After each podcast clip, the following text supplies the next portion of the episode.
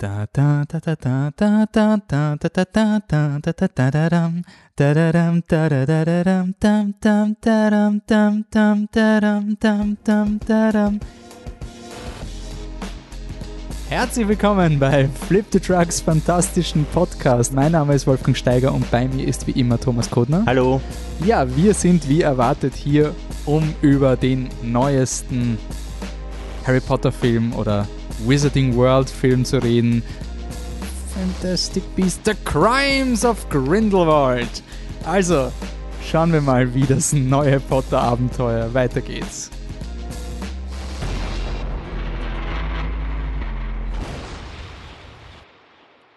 Okay, cool. Danke, dass ihr zuhört. Ähm, danke, Tom, dass du wieder da bist. Gerne. Ähm, wir haben schon ein Video auf Facebook veröffentlicht, was 13 Minuten war mit unseren ersten Reaktionen zu Fantastic Beasts, The Crimes of Grindelwald. Ähm, kurzes Resümee. Ich mochte den Film upon first viewing. Ähm, er hat viele Fehler und ich wusste zu dem Zeitpunkt nicht, ob ich ihn als Film empfehlen kann oder ob ich ihn einfach nur mag, weil er ein paar Dinge macht, die mir in der modernen Blockbuster-Landschaft oftmals fehlen. Tom, nur kurz. Mir hat auf Anhieb nicht gefallen und meine Meinung hat sich nicht besonders geändert. Spoiler. Okay. ähm, gut. Und wir gehen jetzt wie immer unser Programm durch. Äh, wir werden uns vorstellen, wie wir das bei den Fantastic Podcasts hin und wieder machen. Oftmals vergessen wir. Aber, ähm, also wir werden das durchgehen und danach gibt es nach einer kurzen Synopsis Full-on-Spoiler. Wir gehen in der Eulenpost auf eure ähm, Reaktionen zum neuen Film ein. Im No-Match Registration Office behandeln wir, wer jetzt neu im Harry Potter-Universum ist, welche Schauspieler das sind, ob wir das gut finden oder schlecht. Weil es Fantastic Beasts ist, oder zumindest sehr klein im Titel steht, gibt es wie immer unser Creature-Feature, wo wir unterschiedliche Viecher durchgehen. Ich glaube, wir ranken sie dann sogar, oder? Irgendwie sowas. probieren. Ähm, wir haben jetzt eine neue Kategorie eingeführt, weil wir nicht gewusst haben, wie wir das bezeichnen sollen. Das nennen wir Joe's Family Tree, ähm, angelehnt auf J.K. Rowling und die Stammbäume, die in The Crimes of Grindelwald wichtig werden. Ähm, da gehen wir alles durch, Drehbuch versus Buch und äh, alle Probleme, die wir damit haben. Äh, Im Denkarium reden wir über das Finale des Filmes, über die Entscheidung des Filmes, einige der Thematiken, die angeschnitten werden. Im Department of Mysteries gibt es wie immer Spekulationen zu den finalen Twists und am Ende gibt es wie immer unseren Hauspokal, also zumindest bei unseren Harry Potter Podcasts. Okay, das ist das Programm und jetzt Spoiler Alert weghören. Es, wie, wirklich, wir nehmen keine Rücksicht mehr. Es ist, der Film ist seit einer Woche draußen. Ähm, wenn der Podcast draußen ist, ist er seit zwei Wochen raus. Dann hat ihn eh schon jeder gesehen oder ignoriert. Äh, ich will nur kurze Anekdote machen, weil ich es sehr lustig fand. Wir sind aus dem Kino gegangen, weil wir unbedingt ein 2D-Screening wollten. Ich habe den Film ein zweites Mal geschaut und es hat nur um 17.30 Uhr ein 2D-Screening gehen. Das heißt, wir kommen um 20 Uhr raus und reden über einen Film und dann kommen wir drauf, scheiße, das ist jetzt ja relativ wahrscheinlich, dass da gerade Leute stehen, die mhm. ins Screening von Fantastic Beasts wollen, weil es ist ein Mittwoch, es ist 20 mhm. Uhr, nicht so unwahrscheinlich. Und dann haben wir einen Trend gestartet, dass wir über den Film diskutieren, aber mit Wörtern aus anderen Filmen. Also ähm, Newt war halt Luke, mhm. Dumbledore war Obi-Wan und die Magie waren die Midichlorianer und wir haben versucht, über fünf Ecken irgendwie Star Wars drauf zu bieten. Das war echt witzig. Also zu erklären, wie den Credence sein Power-Level funktioniert und warum, also wenn Dumbledore zum Beispiel im Film nicht mehr Verteidigung gegen, gegen die dunklen Künste unterrichten darf, dann darf Obi-Wan nicht mehr Lichtschwertkampf unterrichten, weil irgendwas passiert ist. Probiert es mal. ist sehr lustig, weil man braucht filmaffine Leute. Ähm, ich gehe mal äh, in, der Eulen, in die Eulenpost Gro, gro. Ich habe jetzt keine Soundeffekte dafür. Ich will mal kurze Rückmeldungen von euch durchgehen und wir werden es ein bisschen kommentieren. Ähm, die Franziska hat uns gefragt, ob, äh, wie gesagt, Spoiler, äh, es gibt anscheinend eine Szene, äh, in der der Jacob zum Friedhof kommt, in der dann ein Zauberstab erscheint, dann gibt es einen Cut, wir wissen nicht, was mit ihm passiert und danach ist der Jacob wieder da und wir wissen nicht, was ist. Und die Franziska hat sich gefragt, ob dieser Zauberstab ein Hinweis ist auf eine Person, ein weißer Zauberstab oder ob das einfach nur schlechtes Editing war oder ob wir mehr wissen. Ich habe es leider nicht gemerkt. Ich hab, mir ist auch nichts aufgefallen. Ich gehe davon aus, dass es einfach nur eine Szene war, die signalisieren sollte, dass Jacob jetzt dort ist, wo auch die Zauberer und Hexen gerade alle hinkommen, um Grindelwald zu folgen. Mhm. Also das einfach nur Information ist, wir sind jetzt alle am gleichen Ort. Mhm. Ähm, dann von der Elisabeth gab es die Rückmeldung, äh, ich habe den Film sehr gezwungen empfunden, ich bin kein Harry Potter Insider, aber ich finde, die Story fließt nicht wirklich und die Emotionen, die vor allem am Schluss geweckt werden sollen, kommen nicht rüber. Äh, für mich fühlt es sich einfach nach, Franchi äh, nach einem Franchise ein, das von Harry Potter Nostalgie profitieren möchte. Äh, wir haben dann nachgefragt, ob sie quasi ähm, den die anderen Harry Potter Filme gesehen hat. Sie hat nur Fantastic Beasts 1 gesehen Mhm. und sie hat geschrieben, ähm, ob man quasi den Film versteht, wenn man nicht alle Harry Potter Filme gesehen hat und sie hat geschrieben, äh, nein, außer man hat jemanden mit, der sich auskennt und selbst dann ist es schwer nachvollziehbar. Ja. Ähm, die Franziska hat dann noch weitergeschrieben, vielleicht sollte die Rowling lieber Serien machen als Filme. Der Film hat sich wie Folge 2 einer Game of Thrones Staffel angefühlt. Das ist ein cooler Vergleich. So, wir gehen ein bisschen positiver. Die Franzi hat geschrieben, ich habe ihn bisher nur einmal gesehen, habe aber viel Bock auf ein zweites Mal. Mir gefällt er sehr gut, ich sehe Widersprüche, ja, aber sie sind mir egal, weil sie für mich keine entscheidenden Dinge umkehren. Ich finde es voll okay, wenn man halt mal wenn halt mal was nicht stimmt, weil ich liebe die Welt trotzdem und ich liebe die Figuren und ich war gut unterhalten. Ich habe irgendwie keine Lust auf Dinge zu beharren, die mir nur Freude wegnehmen und nicht geben. Meine Oma hat er besser gefallen als der erste und dem kann ich zustimmen. Sie findet es super, dass es Baby Niffler gibt. Ist urgeil. Also wenn das, also ich, ich nehme das jetzt mal so für Bademünze. Wenn meine Oma nach dem Kino sagt, Baby-Niffler sind cool. Das ist schon, also das ist schon sehr Street Cred. Meine Oma, die der sagt, ja, das Ding, was durch Sektflaschen angebissen hat. Na, so red's nicht, aber you, you get the idea. Ähm, sie findet es super, dass es Baby-Niffler gibt und hat sich gefreut, Hogwarts. sagt, Alter, was ist denn das für eine Oma? Wie cool ist das? ähm, und mir ging's auch so. Und ich habe wieder voll Lust bekommen, mehr zu sehen, Herzi. Find's, äh, find's als Film auch besser als im Serienformat, könnte ich mir nicht äh, könnte ich mir nicht so gut vorstellen. Sind ja im Endeffekt Serienfilme. Äh, würde man es wie Sher- Sherlock nur mit dem gleichen Budget drehen, dann vielleicht. Also ich schätze mal, sie bezieht sich auf eineinhalb Stunden Folgen, aber mit dem Budget eines Blockbusters. Ähm, dann ist noch ein bisschen die Diskussion weitergegangen über die Lestranges. Der Patrick hat sich dann reingequetscht. Ähm, sorry fürs Reingrätschen, people are crazy, weil es ging um die Lestrange-Familie, die da quasi äh, sehr prominent im Film ist. Und wie gesagt, Spoiler für Fantastic Beasts 2, im Endeffekt geht es dann eigentlich um die Dumbledores, nicht um die Lestrange. Und ich war mit Leuten im Kino, die gemeint haben, wieso habe ich jetzt einen Film über die Str- Lestranges geschaut, wenn es am Ende eh um einen Dumbledore geht. Ähm, Patrick hat dann geschrieben, äh, People are crazy, finde Lestrange urwichtig, nicht wegen dem Twist, sondern für Newt. Erst dank Zoe Kravitz, die die äh, Lita Lestrange spielt, versteht man seinen Charakter ein bisschen mehr. Ähm, und dann hat der, der Patrick noch geschrieben, habe gestern in einer Potter-Diskussion den Finger drauflegen können, weshalb mich der Twist nicht stört, also der Twist mit diesem ganzen Credence und er ist ein neuer Dumbledore. Ähm, er, der, seine Erklärung ist, und wir gehen dann später darauf ein, ich habe in Harry Potter kein Gefühl dafür, wann eine Zauberin mächtig ist. Ich erkenne es, wenn Voldemort im Vorbeigehen drei Leute umbringt, aber ich kann vom optischen her nicht sagen, was jetzt mächtig ist und was nicht. Deshalb habe ich wenig davon, wenn ein Credence als Rauchwolke ein Haus ruiniert, weil das hat der Koffer vom Newt auch gemacht. Mit dem Reveal weiß ich jetzt zumindest, dass Credence als Zauberer so stark sein könnte wie Dumbledore, der seine ganze Totenarmee mit Feuer besiegen konnte. Okay, also interessanter Vergleich. Ja, das Power Level in Harry Potter ist Ein bisschen Willkür. random. Ja. Also es ist ähnlich wie bei, bei Star Wars Episode 3, wo man auch nie weiß, wer jetzt stärker ist. Naja, hast du Elderstab, bist du mächtig. Ne? Genau, das ist schon die Grundaussage von Ja, Harry Potter. ja. Also egal wie stark dein Gegner ist, solange du eine Kanone hast, die niederschießen kann, ist alles okay. Ähm, gut. Dann danke für eure Rückmeldungen. Äh, wir werden eure Ideen auch noch ein bisschen einbauen, aber vielleicht nicht mehr deklariert auf euch ähm, eingehen, aber fühlt euch geliebt und natürlich habt ihr uns inspiriert für dieses ganze Ding. Also danke fürs Kommentieren, ist wirklich wichtig, weil ähm, unsere Seite äh, steht und fällt mit der Interaktion und es tut dann immer weh, wenn gerade bei so einem Hype-Thema, wo ich weiß, dass ihr diskutieren wollt, wenn euch der Beitrag auf Facebook einfach nicht angezeigt wird oder ihr nicht auf Twitter seid. Also danke für euren Einsatz. Sorry für die Einschaltung, aber das ist wirklich, wirklich wichtig, dass dieser Podcast überlebt. Ähm, cool. Dann gehen wir zum No Match Registration Office. Wir gehen durch, welche Figuren neu im Film kommen und ob wir sie mögen. Ähm, er war zwar schon im ersten Film dabei, wir haben ihn gehasst, aber er war eigentlich nur ein Cameo und jetzt ist er da. Jetzt ist er sogar im Titel. Äh, Grindelwald, gespielt von Johnny Depp und in einer kurzen Sequenz von dem Jungen, der auch in Deathly Hallows 1 mal kurz vorkommen ist. Urgeil, die Harry Potter-Fans gehen ab. Okay, Ja. haben wir das erledigt. Ähm, Johnny Depp, das, das Damoklesschwert, der, der Elefant im Raum.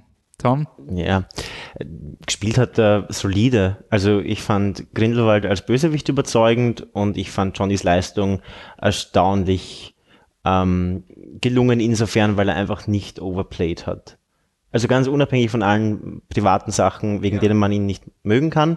Er ist ja bekannt dafür, dass er recht, dass er immer sehr ausgeflippt und verrückt ist in den Filmen, in seinen Rollen, in allen Rollen circa. Mhm. Er war als Grindelwald echt downtoned und ein solider Bösewicht. Ja. Hat mir gefallen. Ah, ich würde ihn quasi so noch unter Jacks, also quasi ich als großer Fan von Fluch der Karibik ist mit, mit Forge, also von der Craziness von Jack Sparrow, ähm, ist quasi Teil 4 ganz, ganz schlimm. Teil 1 ist ja fast noch normal im Vergleich und über dem ist dann noch der Mad Hatter von ähm, Alice im Wunderland und er ist weit weg von diesen Dingen. Er könnte ja fast als normaler Mensch durchgehen. So wäre es nicht Johnny Depp, wäre es eigentlich, würde man nicht drüber reden. Er ist halt, macht seinen Job. Wobei ich trotzdem an der Stelle wieder, welcher sonst betonen will, dass ich es nicht okay finde, dass sie ihn wie gecastet haben. Yep. Ich bin nicht einverstanden. Ich bin auch ich finde, es war, es ist jetzt wirklich so ein Schönreden von einem Ding, was wir eigentlich nicht mhm. wollen. Ja. Ähm, Dumbledore, scharf. ja, voll. War nach dem Trailer die Reaktion von dir. Ja.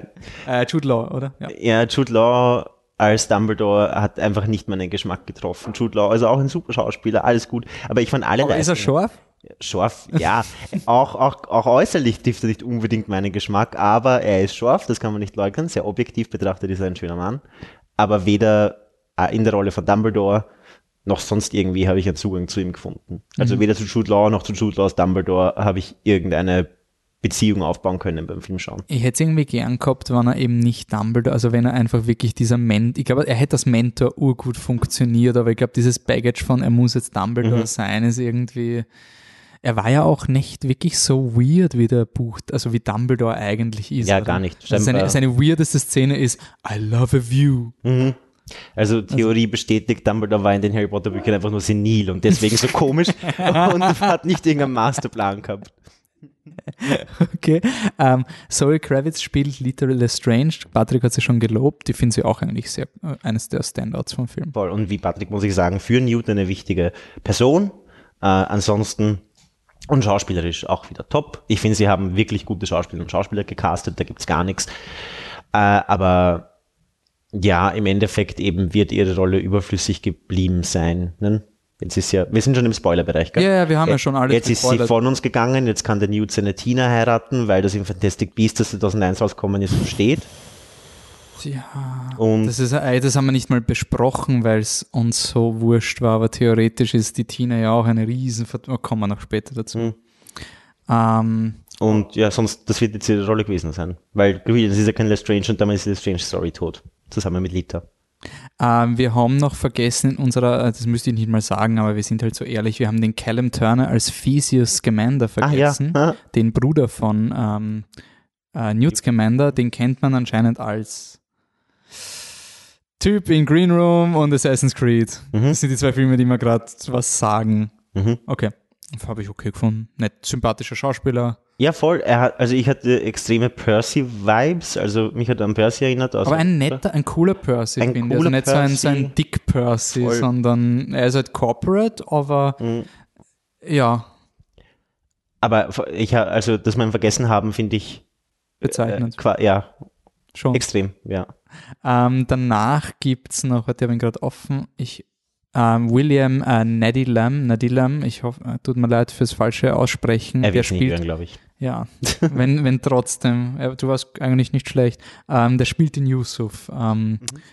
einen eine Figur, von der man lange Zeit nicht weiß, was sie tut mhm. und sie macht irgendwas und hat irgendwas mit einem Unbreakable Wow, aber als Schauspieler trotzdem gut. Also ja, ja, aber ich finde, aber die Rolle ist halt echt Rolle blöd, ist sehr, sehr undankbar. Und eingeordnet in eine Plotline, die halt ohne ihn schon extrem konvoluted oder halt komplett verwirrend wäre mit ihm.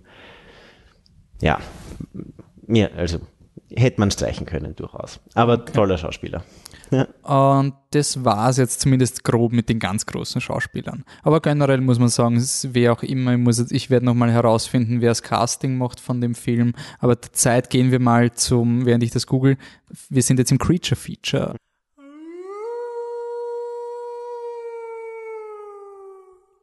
Mhm. Ähm, was gibt's denn da als Standout? äh, Standout, oder wollen wir es jetzt der Reihe nach? Na, sag, sag, was dir einfällt, Okay. mal das Highlight, damit wir was Positives haben. Also was mich extrem gefreut hat, ist, dass ein Kelpie vorkommt. Kelpie sind ja recht coole Sagenwesen, ich glaube aus der irischen Mythologie oder aus der schottischen, wahrscheinlich aus der schottischen, die äh, als Pferde auftauchen in Seen und dann setzt du dich drauf und freust dich und reitest mit ihm aus irgendeinem unerfindlichen Grund und dann zehrt er dich in die Tiefe und frisst dich und bringt dich um. Also sind eigentlich What? recht bösartige Viecher in der ursprünglichen Mythologie, kommen auch als solche im Buch Fantastic Beasts vor. Es, äh, Newt hat scheinbar einen gezähmt, einen Kelpie, und reitet auf dem recht fröhlich durch eine 3D-Welt. Also es war eine schöne 3D-Szene unter Wasser. Hat mir gut gefallen. Ich habe mich über den Kelpie gefreut. Ähm, nur zur Vervollständigung, Fiona Weir ist die ist Casting Director gewesen. Sie hat die Harry Potter Filme gecastet und auch Filme wie Brooklyn und ähm, Suffragette, Taten statt Worte, also British, Mhm. British Heavyweight quasi vom Casting Director. Ähm, was ich cool gefunden habe, und ich habe den Namen jetzt vergessen, war das Souwu.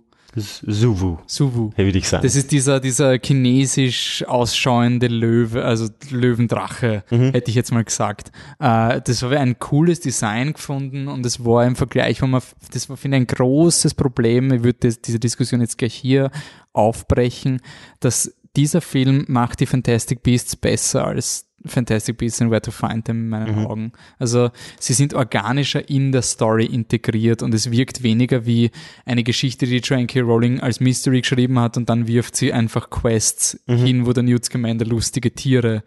Also ich denke jetzt an diese Szene im ersten Film, wo er diesen Paarungstanz machen muss. Das war so wirklich so eine, okay, das wurde jetzt reingeschrieben, weil Fantastic Beasts und ich finde diesen Souwu, der, der, der macht total Sinn und, und, und ist cool und interessant designt und hat einen Charakter und das hat mir eigentlich sehr gefallen. Was ich halt, was mich nicht, also ein bisschen stört es mich schon. Ich finde es, ich freue mich, dass der Newt, weil ich Newt wirklich großartig finde und sein Verhältnis zu den Fantastic Beasts fast besser als bei Hagrid damals, viel besser als bei Viel Hagrid besser. damals. Hagrid war ein unverantwortlicher Ja, Vollidiot. ja. Und was Newt, Newt durchschaut eben diese, diese Biester und weiß, wie er mit ihnen umgehen kann, das finde ich cool. Aber es macht halt solche Sachen wie den Suvu irgendwie dumpf, wenn die Lösung wirklich ist, dass du mit einer Katze mit einem Klingelingelingel klingelingelingelst.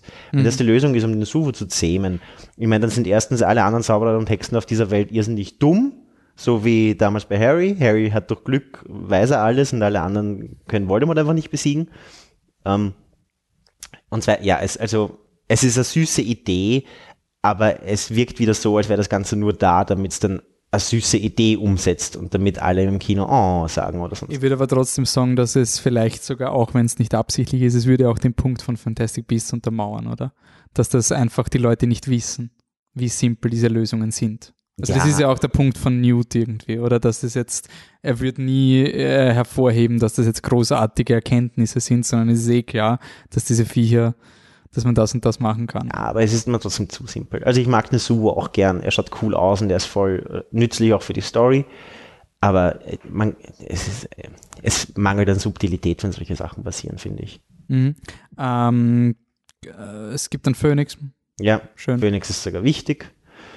Endlich mal, war er jemals wichtig im Endeffekt? Kammer des Schreckens, Er hat oder? Gary gerettet, aber war er plottechnisch wichtig? Nein. Nein. Okay, ähm, Ja, aber da ist er ja auch nur wichtig, weil sie sagen, dass das jetzt wichtig ist. Ja, stimmt. Also die, das hätte auch ein Niffler Ja. sein können. ja, er leistet sogar viel So ja. Das wäre viel cooler. Das wär, Das wäre viel besser. Every time a Dumbledore is in need, a Niffler appears. Das ist nice. Niffler, Niffler großartig, wie immer. fantastisch. Also Ja. das sind die, die Geheimwaffen des Fantastic Filmes. Nifflers and Where to Find Them. Super Film. Ähm, muss ich sagen, hat mir extrem gefallen, wie der Niffler im Finale verwendet wurde, weil es Ja. diese, diese absolut tolle Joan K. Rowling Mentalität, einfach logisch, ohne die Regeln der Welt zu brechen. Es ist genau die Situation mit Dobby, mit den Hauselfen, die apparieren können, dass die Arroganz der großen Wizards eben auf so nicht, der, der Grindelwald denkt nicht dran, dass da ein Niffler herumrennt. Es ist das im kleinen Format das zu spät eingelöste Versprechen von der Hauselfenarmee, die eigentlich hätte kommen sollen am Ende von Film 7 oder Buch 7 oder Film 8, so heißt das, weil äh, Voldemort nie an die Hauselfen gedacht hat und Dumbledore hat im Geheimen trainiert. Das hätte damals What? passieren sollen. Das hätte passieren sollen, ne? das wäre cool Also das gewesen. würdest du, okay. Ja, das wäre nice gewesen. Dumbledore hat denen Zauberstäbe zugeschäffelt, damit sie stärker sind und dann also die kommt sind die, wirklich Dumbledores Army. Ja, das wäre super gewesen. Und das ist jetzt mit dem Niffler am Schluss von Fantastic Beasts 2 ist so ein im ganz kleinen Format spät eingelöstes Versprechen. der Niffler den Grindelwald einfach übersieht, löst quasi ein wichtiges Problem für Mhm. Super gut.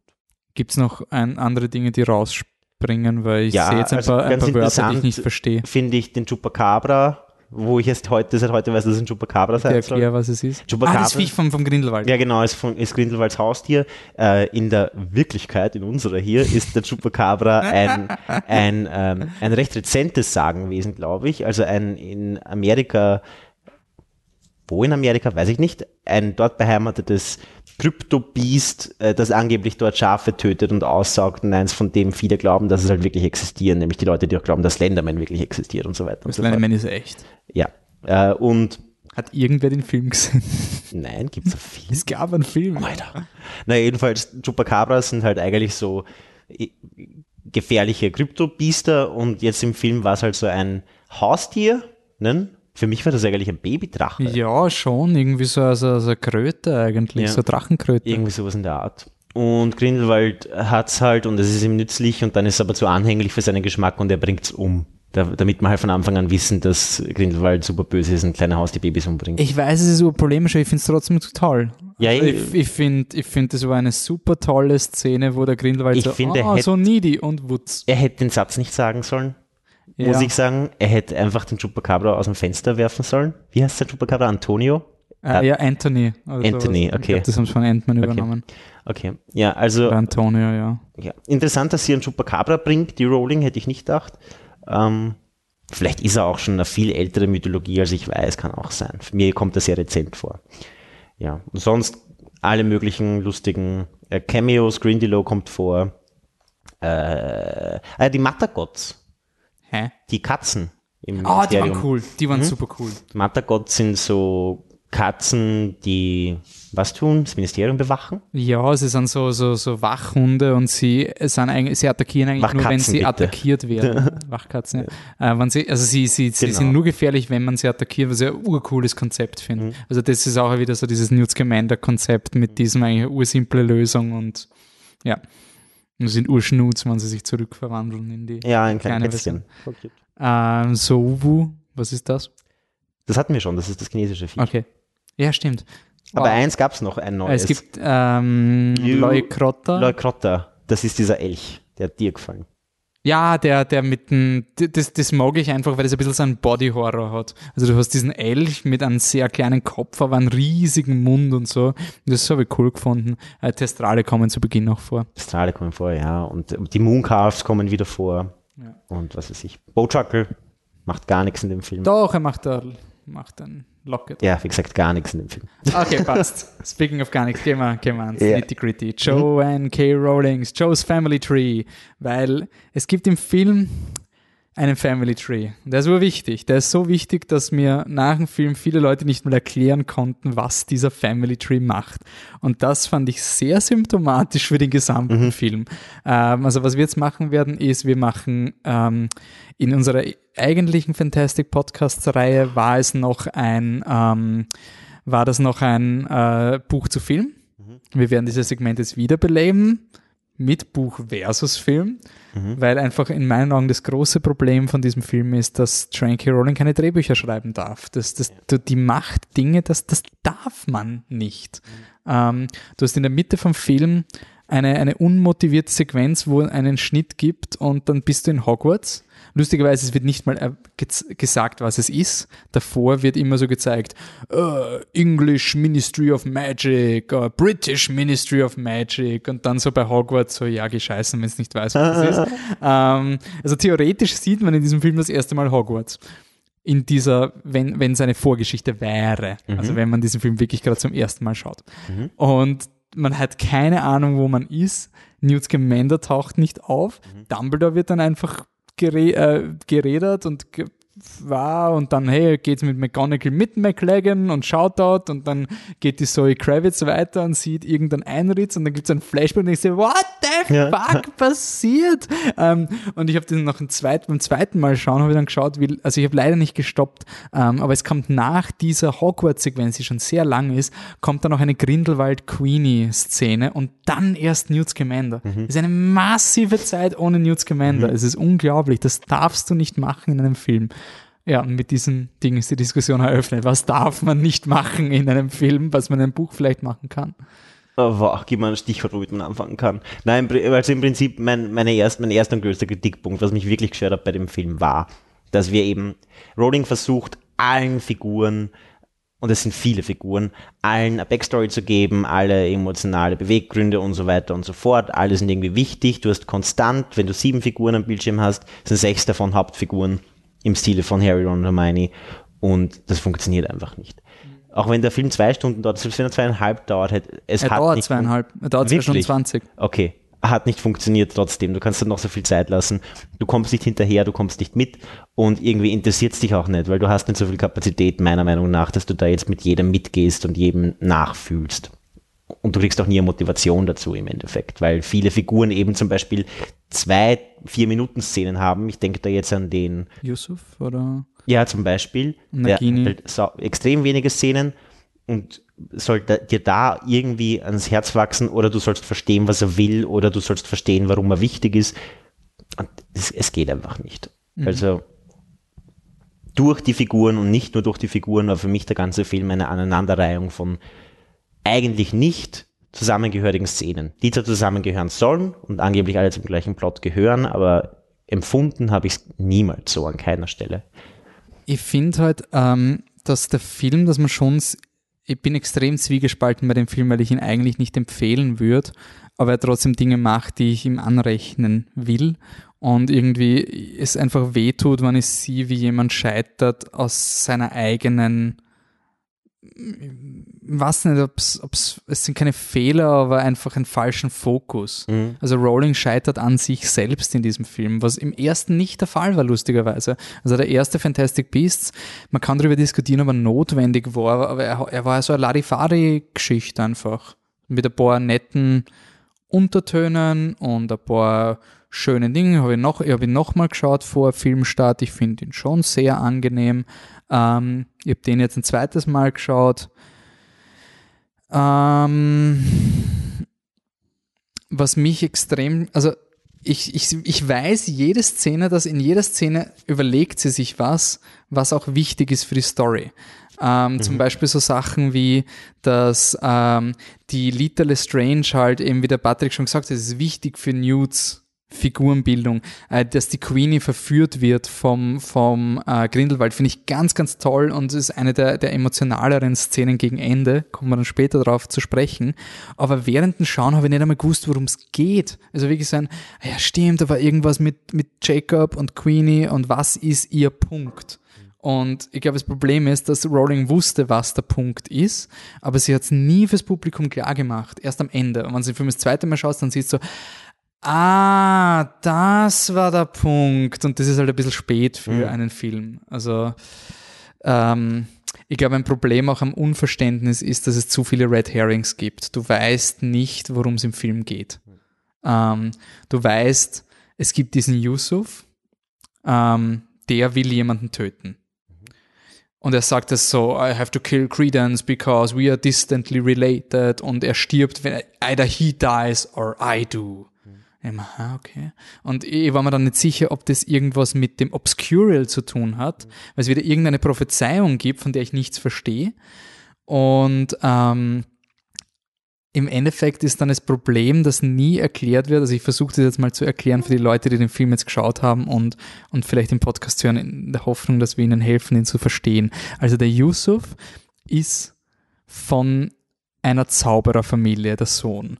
Und er hat, weil seine Mutter vom Imperiusfluch verflucht wurde und dann vom Lestrange entführt wurde, hat er seinem Vater einen Unbreakable Vow geschworen, den wir nur verstehen, wenn wir Harry Potter 6 gesehen haben. Mhm. Also quasi die gesamte, das ist aber die treibende Plotkraft, weil dieser Unbreakable Vow motiviert den Lestrange, weil er Angst um seinen Sohn hat, weil er weiß, oh, oh, da hat jemand einen Unbreakable Vow geschworen, das ist ur-unbreakable. Ähm, deswegen schicke ich meinen Sohn nach Amerika. Mhm. Und das ist dann eigentlich nur wegen eines Switcheroos wichtig, weil es ja eigentlich um den Dumbledore geht. Aber canceln wir das mal aus, die Dumbledore-Story.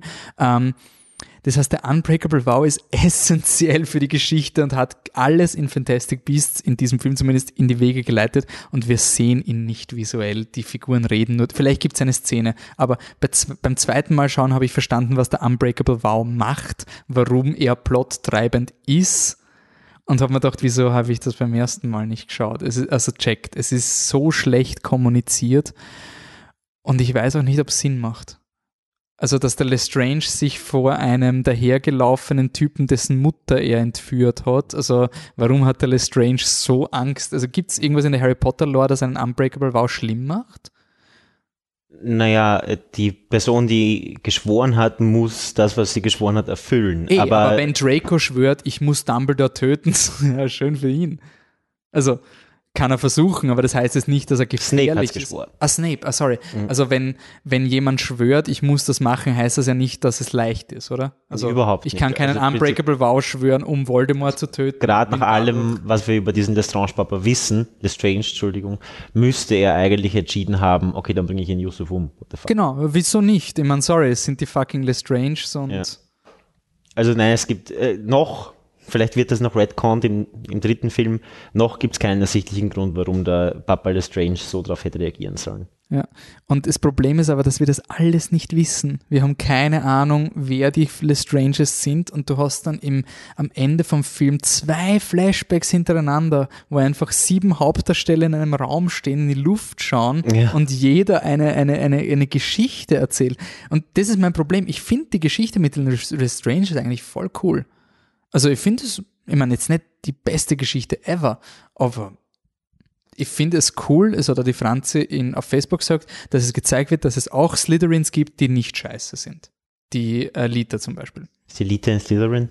Sie ist ein Slytherin, oder? Keine Sie hat doch das grüne Wappen. Weiß ich nicht mehr, aber kann Ding und so. Und die Lestranges sind doch sicher alle Slytherins. Ja, also laut, laut Harry Potter schon, aber die Lita existiert in Harry Potter nicht. Also. Nein, aber sie hat schon das grüne Wappen. Okay. Also es ist schon, und das finde ich schon eine interessante Idee, das hat die, die Franzi auf Facebook auch so argumentiert, dass es diese Harry Potter-Idee, die oftmals ignoriert wird, aber theoretisch postuliert wird, dass es nicht dieses Schienendenken gibt, mhm. dass auch Slytherins gut sein können. Also darum soll es aber jetzt im Fantastic Beasts mittlerweile nicht mehr gehen. Das, das sehe ich nicht ein, das als Rechtfertigung für das Ganze.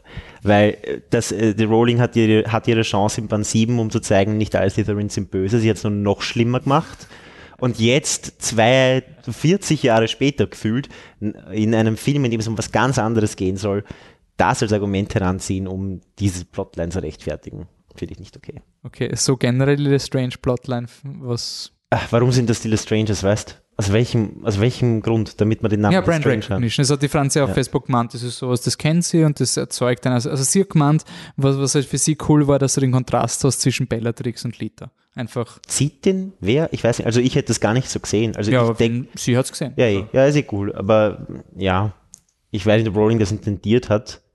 Ähm, ja, nein, also ich, ich finde, das könnte durchaus eine andere Familie sein. Ich finde, das ist vollkommen irrelevant, ob das die Strangers sind oder die äh, Strubenhubers. Es ist wirklich wurscht. Was, was mich auch so gestört hat am Film beim zweiten Mal schauen, eben, ich habe diesen Family Tree, der jetzt dieses Segment ja.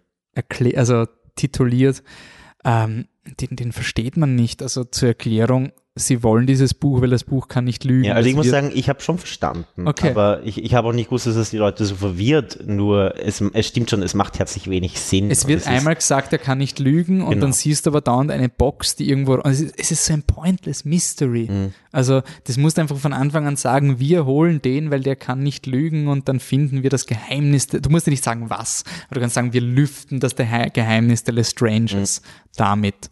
Plus, also mein, ich habe gehört, diese, diese Zeile, der kann nicht lügen, dieser Record, und dann haben wir gedacht, wieso kann der nicht lügen? Und dann ist der Film aber schon weitergegangen und du hast es akzeptieren müssen als part of the magic in the Harry Potter World. Mhm. Ist, ist halt auch wieder so was Fragwürdiges. Ja, aber das, das ist, finde ich, legitim, wenn du einfach sagst, das Ding macht das, weil Magic, ich meine, das hat Rolling oft gemacht. Ja. Unbeatable Wand. Tarnumhang kann nicht durch, durch den kannst du nicht durchschauen, außer, außer mit einem. Movie. Ja. das Ding kann nicht lügen, außer es ist gerade nützlich für den Plot. Nein, nein, kann schon sicher nicht lügen, alles gut.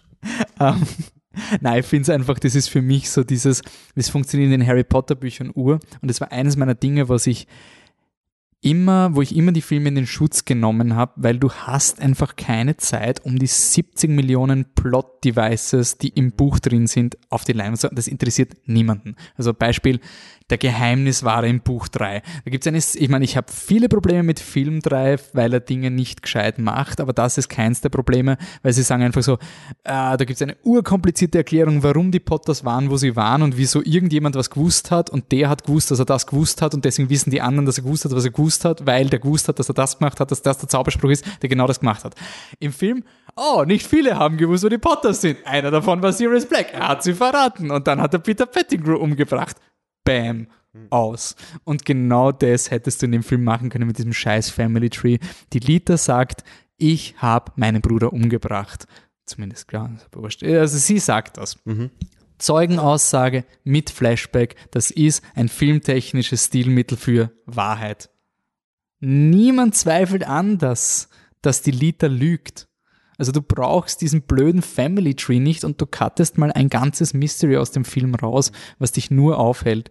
Und kannst du mir bitte die Prophezeiung, also was, was tut denn Prophezeiungen in Harry Potter und wieso sind Prophezeiungen jetzt Offiziell sind alle Prophezeiungen in Harry Potter self-fulfilling prophecies. Das heißt, die, die es betrifft, glauben oft dran. Hat Joanne Rowling das gesagt? Also ja, ja, im Grunde kommt das von Rowling selbst. Die Prophezeiungen sind keine, äh, keine Hellsichten, die in die Zukunft schauen, die keine Handlungen mehr benötigen, um diese Zukunft hervorzubringen. Eigentlich Prophezeiungen in Harry Potter, die, die, die das hören, glauben dran und handeln dann so, dass es passiert, obwohl sie es eigentlich aufhalten wollen oder was weiß ich. Ähm, das ist eigentlich, was eine Prophezeiung in Harry Potter ist. Das, ist, das war Rowling sogar ganz wichtig. Mhm zu anno dazu mal als Order of the Phoenix 7, und, äh, genau also zu, Zeiten von, zu Zeiten von Order of the Phoenix und so hat sie das extra auf ihrer Website noch betont und so weiter. Okay. Ja, jetzt haben wir schon wieder Prophezeiung in dem Film halt. Ne? Die Prophezeiung wird so ganz kurz erwähnt und dann wieder erwähnt und immer so ein paar Zeilen draus und sie heißen jetzt immer Prophezeiung, sondern wie heißen sie jetzt? Predictions, glaube ich? Ich glaube, es sind die Predictions. Ja, irgendwie Poetry. Peters Predictions oder so, damit es eine Alliteration ist. Halt nicht Peter, sondern ein anderer Name mit P. Und ja, und diese Prophezeiung motiviert wen zu was? Ich habe es vergessen ein bisschen. Die Prophezeiung besagt. Einige Purebloods glauben dran, dass ja. es so einen Chosen One gibt. Und mhm. der Grindelwald verwendet diese Prophezeiung, um den neuen Chosen One zu holen, oder? Also das Credence. Credence ist Darth ja. Vader und, und Grindelwald ist Palpatine. Also er, ist, er will jemanden installieren. Weil, weil das wird ja mit dem Dumbledore auch besprochen, many believe in this und so, mhm. also so in, in dieser Hogwarts-Sequenz.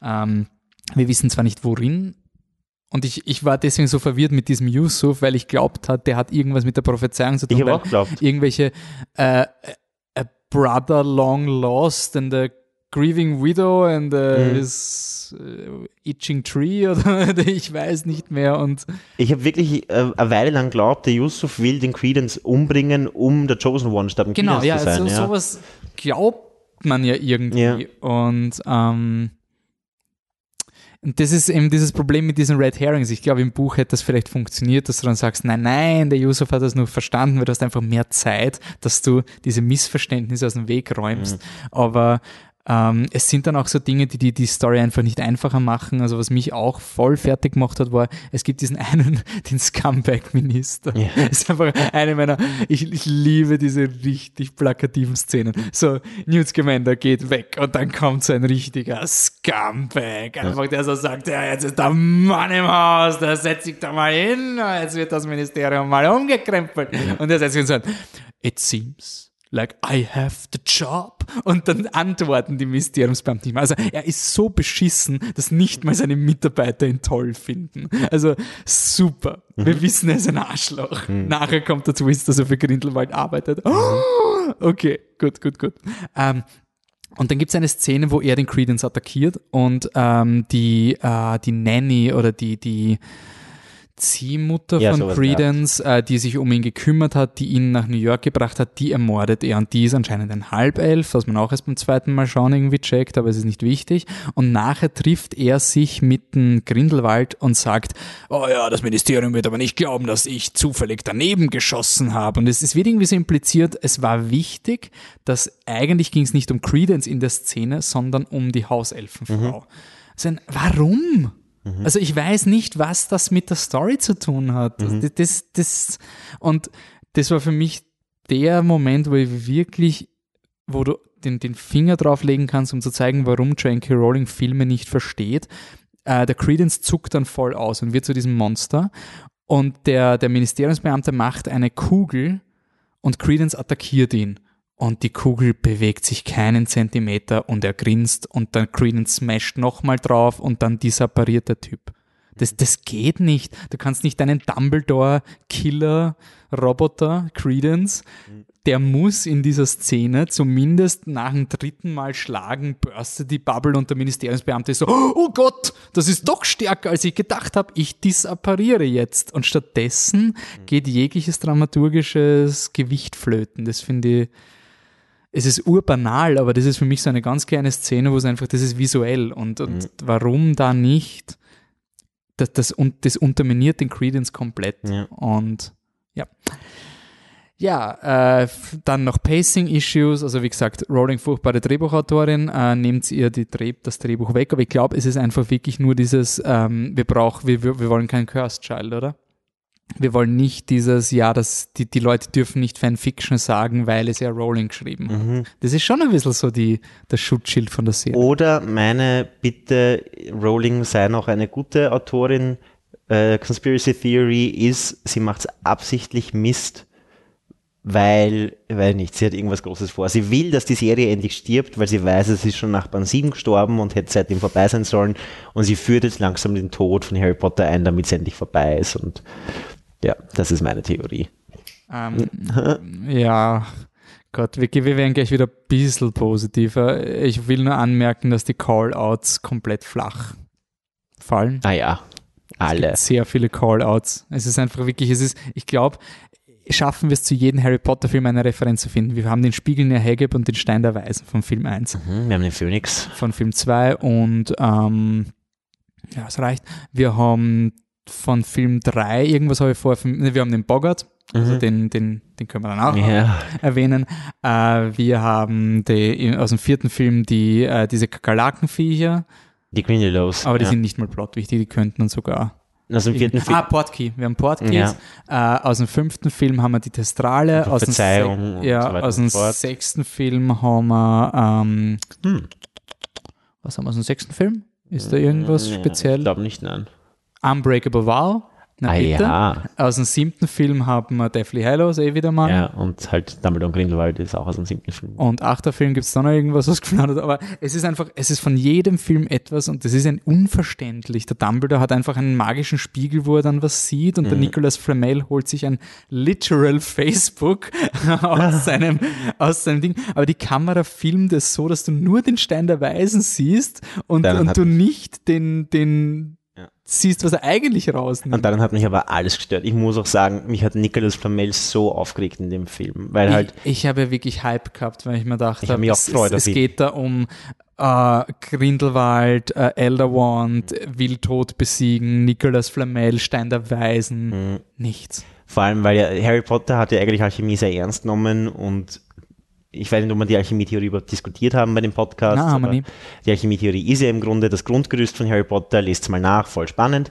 Und Nicolas Flamel ist einfach, ihm kommt jetzt endlich mal vor und er ist ein verwirrter alter Mann, der so redet und ganz viel zittert, weil er schon 600 Jahre alt ist. Und dann kann er aber halt, weil er halt Nicolas Flamel ist, weiß er genau, wie man dieses Monster, das blaue Monsterfeuer aufhält und was weiß ich. Aber er, ich habe einfach das Gefühl gehabt, er wird nicht ernst genommen, Alchemie wird nicht ernst genommen. Der Stein der Weisen steht halt so rum irgendwo, ne, damit er auch im Bild mal war, hat mich alles dran aufgeregt. Ja, nein, er hat auch keine Plotfunktion. Es Ja. ist so nervig. Ich hätte es okay gefunden, wenn der Dumbledore ihm ein Safehouse gibt und dann im Hintergrund siehst dann den Stein der Weisen, du weißt aber nie, wer da wohnt. Und dann ist dann, hey, das war eigentlich Nicolas Flamels Aber sie waren, ich glaube, sie waren in Paris in dem Film, um das Nicolas Flamel Cameo möglich zu machen. Wirklich? Weil welchen anderen Grund gibt es für Paris? Welchen? Der, um die, Haupt, um die europäischen Hauptstädte. Lestrange, ja, aber die heißen ja Lestrange Lestrange. und nicht Lestrange. Ich habe sie immer Lestrange ausgesprochen, aber dann. Der Rufus Beck hat es auch Lestrange Ja, aber nein, sie sind die Lestranges, also so französisch sind sie ja nicht. Ausgewanderte. Äh, ein, ein finales Ding, Callout, was überhaupt nicht, fun also nicht funktioniert, aber was ein bisschen so das Konzept von Harry Potter zerbricht, ist der Boggart, also der Irrwicht.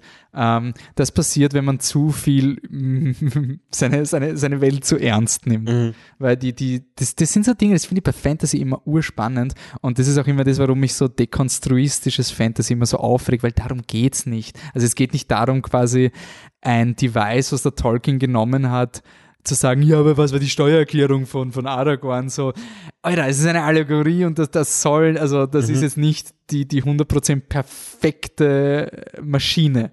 Und genau das war auch der Boggart. Der Boggart war eine coole Möglichkeit, um Harrys Furcht zu konfrontieren.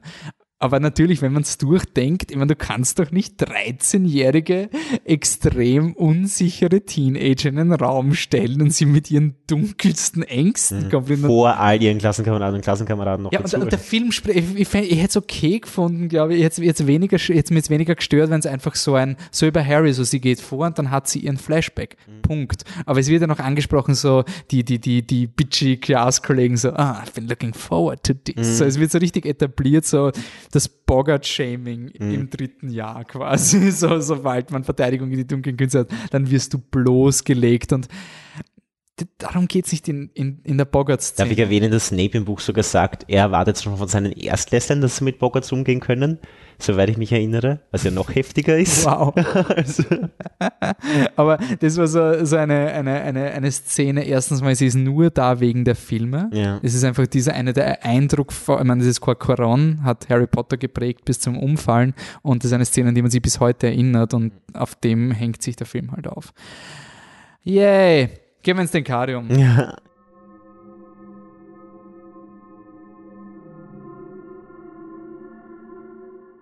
Wir haben das Finale schon angesprochen, wie unnötig Nicolas Flamel ist. Ähm, aber wir haben die Niffler schon hervorgehoben, dass es ein bisschen was hervorhebt, was halt so, so die Grundaussage von Harry Potter ist, also halb positiv.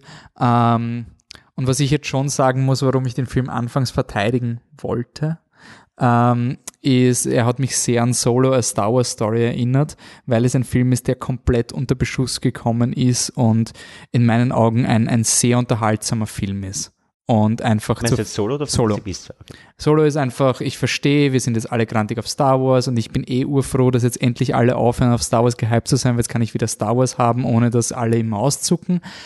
Aber Solo war so dieser, dieser Punching Bag. Jetzt können wir mal alle hintreten, dann sind wir uns mal alle einig, so Ron Howard böse. Und ich habe den Film schon sehr oft jetzt geschaut auf Blu-ray. Ist ein netter Film. Ich mag ihn, er ist durchkonstruiert und jedes Mal, wenn ich ihn schaue, sehe ich so ein, ah, das ist lieb. So das Design am Anfang erinnert an Pittsburgh und am Ende sind sie in Los Angeles und ist voll symbolisch für den American Dream und es ist ein Western. Ich sehe, mit jedem Mal schauen sehe ich Dinge und ich habe dieses Gefühl bei Fantastic Beasts auch gehabt, zu Beginn, beim ersten Mal schauen. Ähm, und ich habe aber gewusst, er funktioniert nicht ganz. Und im Vergleich zu Solo, der immer solider wird, ist dieser Film schon ein bisschen so ein, ich will die Dinge loben, aber ich, ich kann echt nicht gegen die Kritiken halten. Mhm. Also es ist wirklich so ein, ich, ich muss leider einfach so, so beiseite stehen und ja, dreht jetzt halt hin. Es tut mir echt, echt leid. Das ist wirklich so ein, weil ich, ich mag viele Dinge und das würde ich jetzt gerne noch hervorheben. Ich mag, dass das Finale, bevor der Nicholas Flamel kommt, ähm, ist extrem character-based und sehr emotional. Mhm. Also die, die Queenie ist so ein bisschen der versteckte Trumpf vom Film, was leider nicht funktioniert, weil man sich halt fragt, wozu ihre pointless Storyline da ist. Mhm. Und dann am Schluss checkt man es und denkst du dir, ah, das wäre urgeil gewesen, wenn ich von Anfang an voll bei der Queenie gewesen wäre.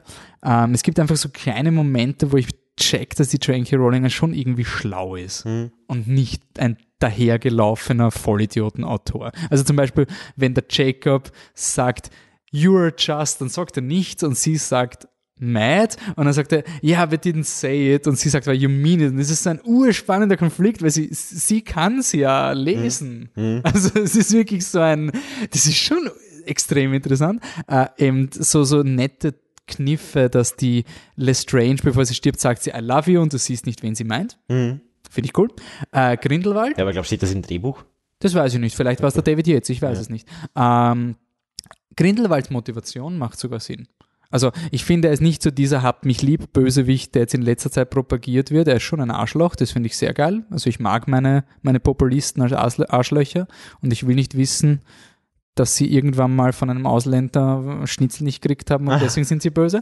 Ähm, ich finde das schon voll okay, dass der Film zeigt, warum Grindelwald funktioniert, aber er, er, er, er bezieht nie, also er verteidigt nie Grindelwald. Das finde ich toll. Und das hat bei Voldemort nie funktioniert, finde ich. Also Voldemort war vor allem in Film 8 so dieser koksende Rockstar.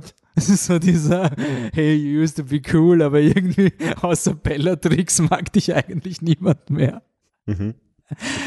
Und ich finde bei Grindelwald, der ist schon, also er macht Sinn als Bösewicht. Ja, er macht auch ihm, also wie schon beim kurzen Video nach dem Film besprochen, es gibt bei ihm schon auch diese Grauzone, aber die wird halt irgendwie spürbar nicht ernst genommen. Du weißt trotzdem die ganze Zeit, obwohl es diese Pseudo-Verteidigung von dem gibt, was er tut, du weißt die ganze Zeit, dass er böse ist mhm. und alle seine engsten Jünger wissen, dass er böse ist, im ja. Grunde. Und sie sind, sie wollen ihr böses Ziel erreichen. Und sie wissen, dass jeder andere auf der Welt das für böse halten würde, wenn sie es entblößen würden. Ja.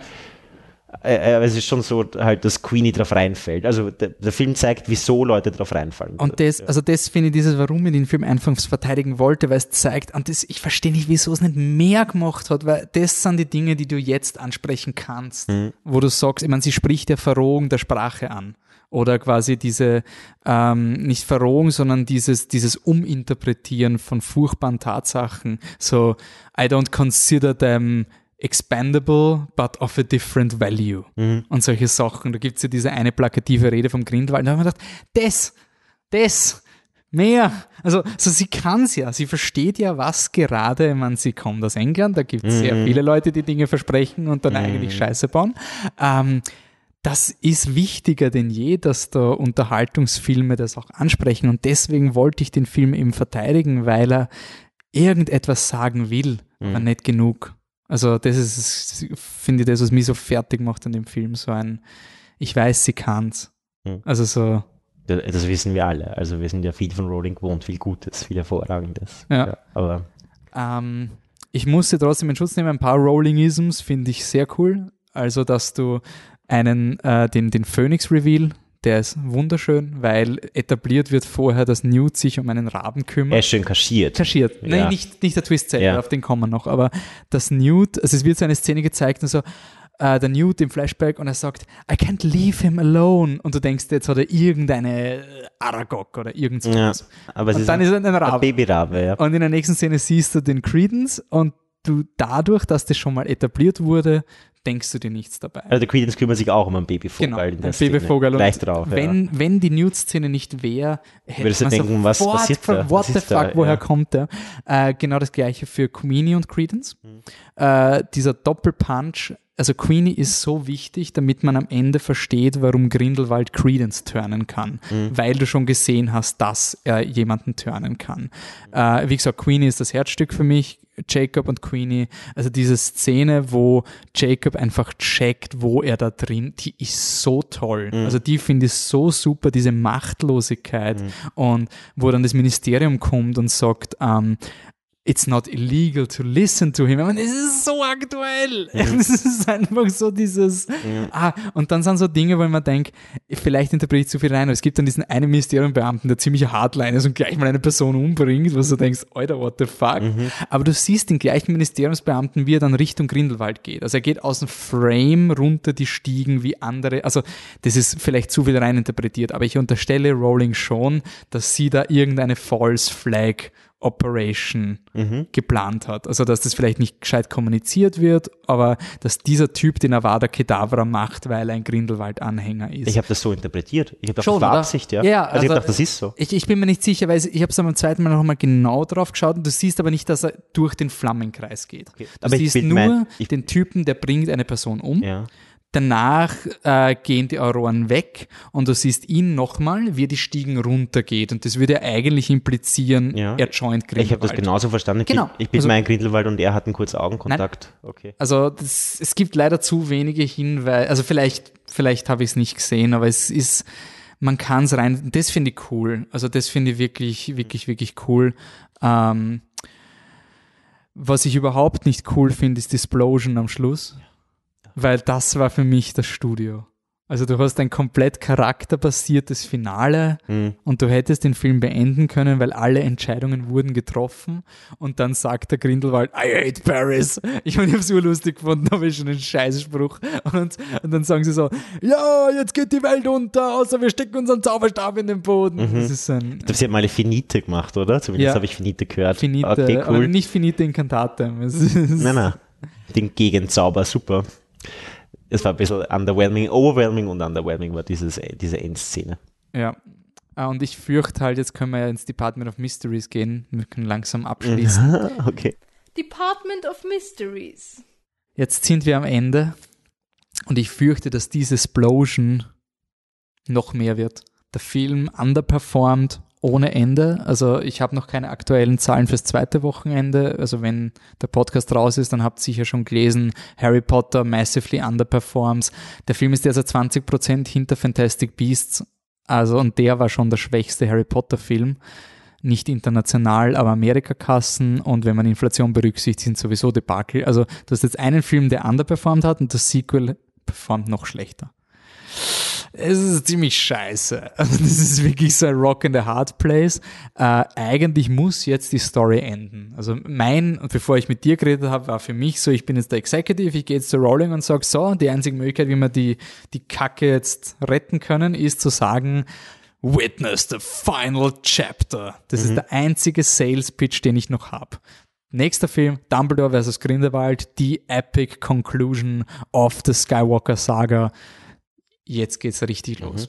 Dann hast du was anderes gesagt. Ja, es ist halt so, also ich, ich sag, ich kann mir vorstellen, dass es so passieren wird, aber es verhält sich halt so, dass wir uns jetzt von der Storyline her im Jahr 1928, 27, 28 befinden und der Dumbledore-Voldemort-Endkampf ist 1945 zu Ende des Zweiten Weltkriegs. Und Rowling hat von Anfang, also eigentlich war ja angekündigt, das sind fünf Filme, die sich über 19 Jahre erstrecken. Das war der Plan. Von 19 irgendwas 20 bis äh, Endkampf 1945. Das heißt, wenn wir das, wenn wir jetzt das Finale mit Dumbledore vs. Grindelwald kriegen, dann wird es ein Zeitsprung von für, wie vielen Jahren? 1927 sind wir jetzt. Ja, Äh, ja fast 20 Jahre. ja, Also 18. 18 Jahre, ja. Und das ist halt, das wäre halt arg, ne? Ja, wenn die Queenie 18 Jahre strunzdumm ist. ich meine, es, es wird ja schon sein, egal was für ein Zeitsprung passiert, es wird so ein Freeze-Zeitsprung, oder? Also alle Figuren werden eingefroren und zehn Jahre nach vorn transportiert. Mhm. Die Sets ändern sich, aber die Mentalität wird ja die gleiche bleiben. Ja. Ich glaube, ja, also ursprünglich war ja auch die Absicht, dass sie Newt langsam rausschreiben. Also der Newt hat sein Finale bekommen und dann wäre Genau, der- Time der Jump Da- zu Dumbledore. Der David Heyman, und dieses Zitat macht jetzt leider so viel mehr Sinn. Äh, David Heyman hat noch, der Produzent von Harry Potter, der auch Daniel Radcliffe entdeckt hat, habe ich das richtig im Kopf? Laut Story. Laut Story, also laut der Weiß man nicht, ja. Genauso, also er hat, Harry, er hat Daniel Radcliffe so entdeckt, wie J.K. Rowling im Zug das ganze Buch geschrieben hat. Eh, das stimmt. Äh, genau. Ähm, Auf jeden Fall, ähm, der hat nach Fantastic Beasts 1 gesagt, dass die drei Hauptdarsteller Dumbledore, Grindelwald und Credence sind. Und ich war, hä? What? Why? Und ja, jetzt macht das leider Sinn. Ähm, Dumbledore-Twist. Ich weiß, dass Dumbledore einen Bruder hat, der Dinge macht, die man in Kinderbüchern nicht erklären kann. Mhm. Den kenne ich. Das Aber ist der. Typ, der von dem Typen aus Game of Thrones gespielt wird, den ich nicht erkannt habe. Ah, Ähm, so, das ist aber nicht, oder? Also Nein, das nein. ist nicht, Nein, nein, also das der, ist der der Ab- Ezra Miller wird jetzt nicht eine, eine Affinität zu Schafen oder Ziegen, Äh, Goats. Goats Ja. bekommen. Nein, nein. Wir haben mittlerweile, also die Dumbledore-Familie ist ja schon im Band 7 unglücklich, oder viele finden sie toll. Ich sag unglücklich um eine Schwester und einen muggeltötenden Vater und eine äh, Mutter, die unwichtig ist, weil es die Frau ist, typisch Harry Potter, äh, erweitert worden. Problematisch war es schon damals und verwirrend war es schon damals. So, wir erfahren jetzt am Ende von Fantastic Beasts 2, dass irgendwann, Jahre nachdem... Warte, stopp mal kurz. Wieso ist es problematisch? Ist doch urcool, wenn ich die Backstory von Dumbledore weiß. Wollen wir das jetzt erst diskutieren? Nochmal? Nur kurz, wir haben es eigentlich nie so, wir haben, wir haben den Film eigentlich immer gelobt, dass sie das nicht gemacht haben, aber wir haben nie diskutiert, wie du zur Dumbledore-Story stehst. Die Dumbledore Backstory, also die Dumbledore Backstory war erstens schlecht erzählt, nämlich in Form von Zeitungsartikeln. Also Copy-Paste. Ja. Wirklich aus Rowlings Notizbüchern in Band 7 In hineinkopiert. Kapitel 1, 2, Ja. Kapitel 2. Dann war, äh, dann kam hinzu, dass eben die Dumbledore-Story an sich schon ein Mysterium war. Das Mysterium wurde um tausend neue Mysterien erweitert. Warum hat Percival Dumbledore drei Muggel getötet? Pipapo. Warum ist die Schwester äh, geheim gehalten worden? Pipapo. Das hat alles keinen emotionalen Wert, obwohl es urwichtig war, weil wir vorher nichts davon wussten. Wir kamen Band 7, als die Antworten kommen sollten und dann kamen tausend neue Fragen. Und es hat einfach es, es war zu viel und du hattest keine emotionale Bindung dazu. Dann und so weiter und so fort. Es gibt echt tausend Gründe, warum mir diese Story nicht gefallen hat, aber sie hat ein Ende gefunden, habe ich gedacht, nein, wir fahren jetzt, wir bekommen noch einen Bruder. Irgendwann, Jahre nachdem Ariana geboren und gestorben ist, haben die Dumbledore-Eltern noch ein Kind gezeugt, wie auch immer das möglich ist. Ich frage mich halt, ob sich das timeline-mäßig ausgeht, weil eigentlich sind es beide verstorben. Wir haben schon herausgefunden, dass McGonagall nicht mal geboren wurde Ah ja, dem voll. Zeitpunkt, wo sie im Film Ja, existiert. Also die Also- Timeline funktioniert hier gar nicht. Irgendwas stimmt hier nicht. Ähm, äh, auch mit, und jetzt haben sie aber trotzdem noch einen Sohn. Äh, und der ist irgendwie urwichtig, weil er Dumbledore töten kann, glaubt Grindelwald. Ja, ist eine Anti-Dumbledore-Nuke, oder? Also so eine Nuklearrakete. Ja, but why? Hast du Dark Tower gelesen? Ja, Da gibt es auch die Leute, die können das, weil Okay. Stephen King sagt, sie können das. okay, okay. Äh, ja, Es ist urgeil in Dark Tower. Also wir haben jetzt einen Twist, es gibt noch einen Dumbledore, er heißt Aurelius und er ist urwichtig. gab es Hinweise im Fandom, dass das existiert? Also gab es so, gab es da irgendetwas, wo man gesagt hat, die Rowling hat mal in einem Interview das angedeutet? Nein, das ist eine späte Erfindung. Also es war ja schon, also sie hat einmal gesagt, Dumbledores family is a profitable line of inquiry. Und damit hat sie ja sich aber, das hat sie vor Band 7 gesagt und das war darauf bezogen, was sollen wir uns näher anschauen, um Band 7 zu erraten. Und da hatte sie eindeutig Ariana gemeint und die Dumbledore Grindelwald Ariana Story. Ähm, nein, also ich bin überzeugt davon, zu Zeitpunkt von Band 7 wusste sie noch nicht, dass die noch einen Bruder haben. Was mich sehr stört, ist, es entkräftet, eine, lustigerweise eine Diskussion, die auch bei Star Wars gerade geführt, weil es geht immer um diesen Chosen One ähm, und quasi irgendjemand, der nur wichtig ist, weil er ein Skywalker ist oder sowas. Ähm, und jetzt haben wir hier die gleiche Situation, dass einfach gesagt wird, du bist ein Dumbledore, deswegen bist du Ultra. Äh, es würde sogar Sinn machen, weil ja, ähm, ich, ich habe jetzt meine Harry Potter Lore nicht so gut im Kopf, aber die Ariana, Ariana? äh, die war ja auch so ein Credence, oder? Die ist auch so, die hat nie Magie gehabt. Das wissen wir nicht. Ob sie ein Obscurial war, das war mein erster Ansatz gleich nach dem Schauen vom ersten Fantastic Beasts Film. Juhu, Credence erklärt, was damals mit Ariana passiert ist. Sau cool. Ähm, das wissen wir nicht. Im Buch wird einfach nur gesagt, sie hat nie Magic performt. Also Plötzlich- wahrscheinlich ein Squib und plötzlich dann, boom, Mama ist gestorben, weil es urauszuckt ist oder so. Und dann äh, ist sie selbst gestorben bei Kampf Dumbledore vs. Grindelwald. Mehr wissen wir nicht. Okay, aber meine, also ich hätte eigentlich immer, ich habe mir jetzt so zurechtgezimmert nach Fantastic Beasts 2.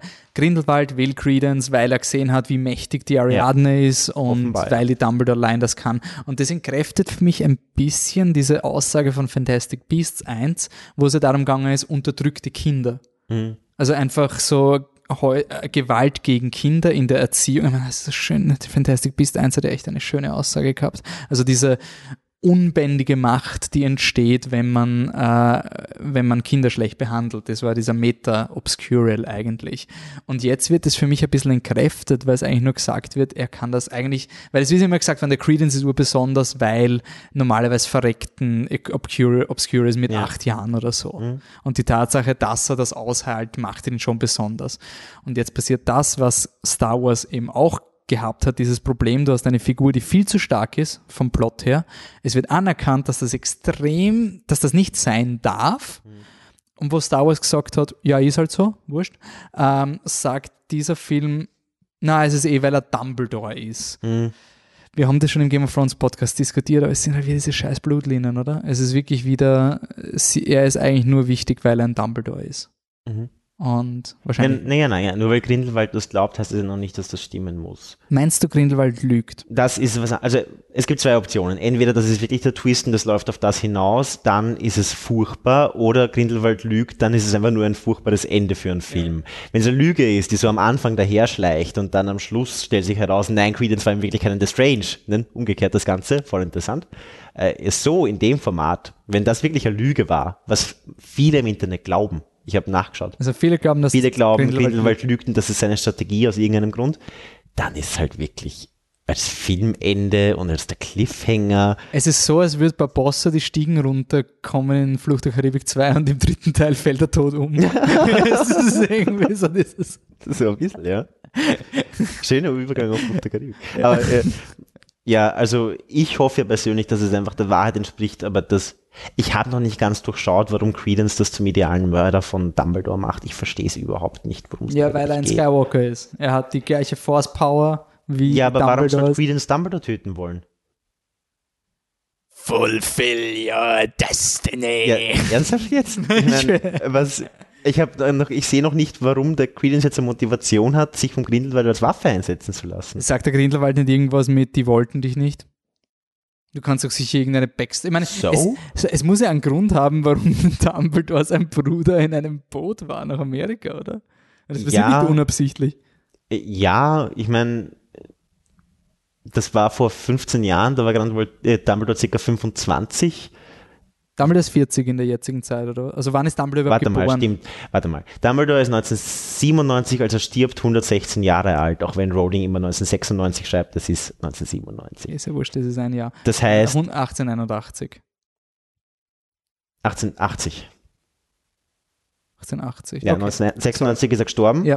1880 ist er geboren, das heißt, er ist 1928, als sie jetzt, oder 1927, wo die Filme jetzt sind, äh, ist er 47. Ich habe jetzt nicht mehr mitgerechnet. 47. Ich jetzt mal. 1880 plus, plus äh, 1926, 1927 wie ist das 1880? hören Leute Podcast. Das ist 46. Sag mal 46. 47. Sag mal 47. gut, dass ich nichts mit Zahlen mache. 47 und ähm, das heißt vor 20 Jahren, als das mit dem Credence, als das mit dem Lestrange-Bruder passiert ist, oder vor 30 Jahren? Wie alt ist die Lita jetzt? Das weiß man ja nicht. Das ist ja alles so Vor circa vage. 20 Jahren war er halt 27, 25, sowas in der Art. Warum schickt er da ein kleines Kind nach Amerika? Gute Frage. Weil er sich nicht drum kümmern will, weil er Besseres zu tun hat mit Aber der seiner Zeit. Dumbledore hat keine Familie mehr, oder was? Also der Vater sitzt in Azkaban, Mit oder? 25 hat er keine Familie mehr. Ja? Der Vater Vater ist in sitzt in Azkaban und stirbt bald. Die Ariana ist gestorben. Die Mutter ist umgebracht. aber Force hasst ihn. Vielleicht wollte der Grindelwald damals schon den Credence haben und der Dumbledore hat ihn, um ihn zu schützen, nach Amerika geschickt, so wie man das scheinbar macht. Okay, ja, ist, ist akzeptiert. Mhm. Toll. Super Geschichte. Aber was ist die thematische Aussage dieser Geschichte? Ich habe nicht die geringste Ahnung. Ich Also weiß das nicht, ist was was, soll. Warum? Warum? Ich sehe keinen, ich, ich sehe nicht, wieso der Credence diesen, diese Rassismus-Populismus-Geschichte mit Grindelwald, der den Zweiten Weltkrieg ziemlich sicher auslösen wird. Mhm. Ich meine, das wird eines, das wird wirklich eine self-fulfilling prophecy sein. Sch- Also, wenn die Rowling nicht komplett bonkers ist, dann löst der Grindelwald hier irgendwas aus und das ist dann der Zweite Weltkrieg oder sonst was. Ähm, äh, wie Ich sage übrigens, dass Grindelwald das sogar will. will? Ja, Äh, wieso nicht? Let the muggles kill themselves, quasi, so in der Art. Ja, ist voll okay. Ja, und er hat dann recht gehabt Ja. und passt. Ähm, wie spielt Credence da rein? Ich meine, wie Newt reinspielt. Wie gesagt, ich finde, nach diesem Film habe ich mehr Erklärung, warum Newt wichtig ist, wegen dem Niffler, als Credence. Hm. Äh, Newt ist thematisch interessant und wichtig für diese Geschichte, aber, aber Credence ist halt, und von Nagini brauchen wir gar nicht reden. Also, das. Ich Ja, weil, nicht. weil Credence sich am Schluss entscheiden wird, Dumbledore zu vergeben und damit Grindelwald seine Waffe verliert an eine christliche Eigenschaft, nämlich vergeben. Es wird Okay, man vergeben muss es nicht unbedingt christlich sein, aber. Naja, es ist halt Also, was du meinst, weil Christen gerne Rowling. predigen. Okay. Ja. Ähm, gut, Credence wissen wir nicht. Gehen wir noch einmal zu einem sehr kontroversen Thema. Dumbledore ist gay! Ah ja, Shit. hey. Äh, weil das würde ich gern ansprechen. Äh, es gibt diesen Trend in Hollywood-Blockbustern, dass sie so tun, als wären sie progressiv Hm. und danach sagen, oh ja, es wird voll eindeutig sein, dass Dumbledore schwul ist, aber wir trauen es uns nicht zu sagen. An Scheiß ist es eindeutig. Ja, waren halt, sie haben sogar seiner Blutsbrüderschaft geschworen. Weil was, das, das entkräftet, weil äh, wenn die Blutsbrüderschaft nicht wäre, dann könnte man zumindest sagen, wenn er Dumbledore sagt, we were closer than brothers. So ein, okay, das ist die Andeutung, dass er Dumbledore ist gay. ist immer noch zu wenig, wenn es das etablieren Könnte einfach eine gute Freundschaft sein. Ja. Also wirklich so ein. Wo auch nichts dagegen, das möchte ich auch nochmal betonen, es wäre überhaupt kein Problem, wenn es eine gute Freundschaft gewesen wäre. Aber Rowling hat sich entschieden, später zu sagen, eh, they were gay with each other. Und jetzt haben wir halt die Filme, die von diesem Gay-Couple handeln und dann kommt in keiner Weise durch, dass die Romantik waren. Also es ist schon problematisch. Und das ist halt wirklich wegen diesem chinesischen Markt. Das ist halt einfach dieses, es hat kein Broad Appeal und Mhm. man will, dass der Film im asiatischen Raum gezeigt wird und da, wenn da explizit gay gesagt wird, äh, äh, äh. und dann hast Echt? Ist das so arg? Teilweise schon, ja. Äh, du hast ja auch dann so, die, und das lustigerweise, es gibt sogar einen Trend von diesen pseudoprogressiven Filmen, dass dann meistens die Filmemacher kurz vor dem Film sagen, wie progressiv der Film eigentlich ist. Also die Schön und das Biest hat ja auch den First Gay Character in Disney Live-Action History gehabt, was nicht mal nicht mal irgendwie explizit im Film drinnen ist. Wäre der Gaston oder sein? Ich habe ihn nicht Saint gesehen. Le Fou, Okay. also der steht auf dem Gaston quasi. Ah, verstehe.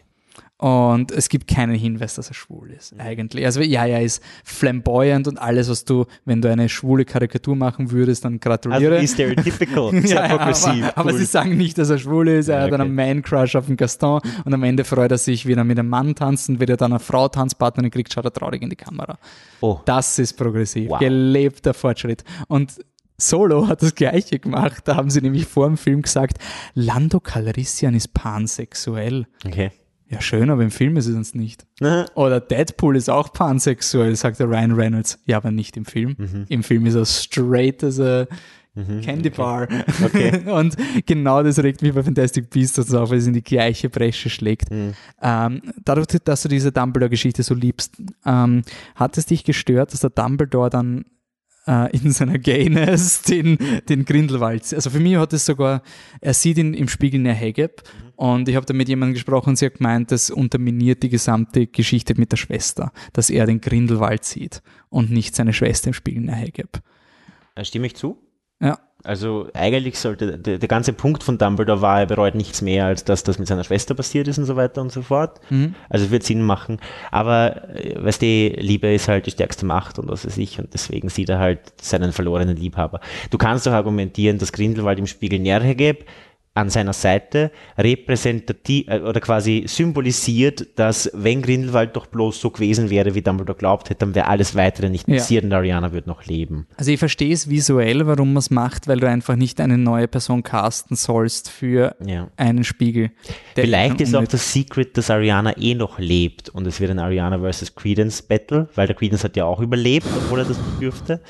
Ne? Und deswegen sieht Dumbledore nicht Mhm. Ariana im Spiegel. Okay, und was macht jetzt dieses Blut? Wieso wird das wichtig? Ach, das ist eine doch nur ein, Katastrophe. das ist doch ein Plot-Device, damit die Story weitergeht, oder? Also ja, mal Waffenstillstand zwischen Dumbledore und Grindelwald können nicht gegeneinander kämpfen, nicht weil Dumbledore so einen emotional weight hat, sondern weil sie einander geschworen haben, per Blut oder so, dass sie nicht gegeneinander kämpfen dürfen oder so, apparently. Das ist quasi die Mhm. ich mein, Aussage. es, es, es, unter, es unterstreicht schon eine Thematik, die in Harry Potter immer vorkommt. Blood is Magic. Mhm. Also das ist halt, äh, ich finde scheiße, aber es ist konsistent mit Lilly.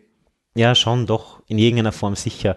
Ich meine, die Frage ist halt, warum bricht Dumbledore jetzt nicht sofort 1928 diesen Schwur, wenn er eine 10 in der Hand hat und geht Grindelwald killen? Warum wartet er nochmal 18 Jahre? Naja, er sagt ja, er weiß nicht, ob er es schafft. Ach so, ist da- schon It will probably take about 18 Ja. years.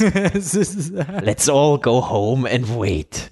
Ja, äh, das nächste, was mich dann stört, ist halt, dass dieser Blutschwur, der vorher nicht existiert hat in der Harry Potter Welt, eingeführt wird in einem Film, in dem ein Unbreakable Vow wichtig sein soll, der quasi das Gleiche macht. Und der Unbreakable Vow geht einfach komplett unter hinter diesem Blutschwur, den wir von dem wir zum ersten Mal hören.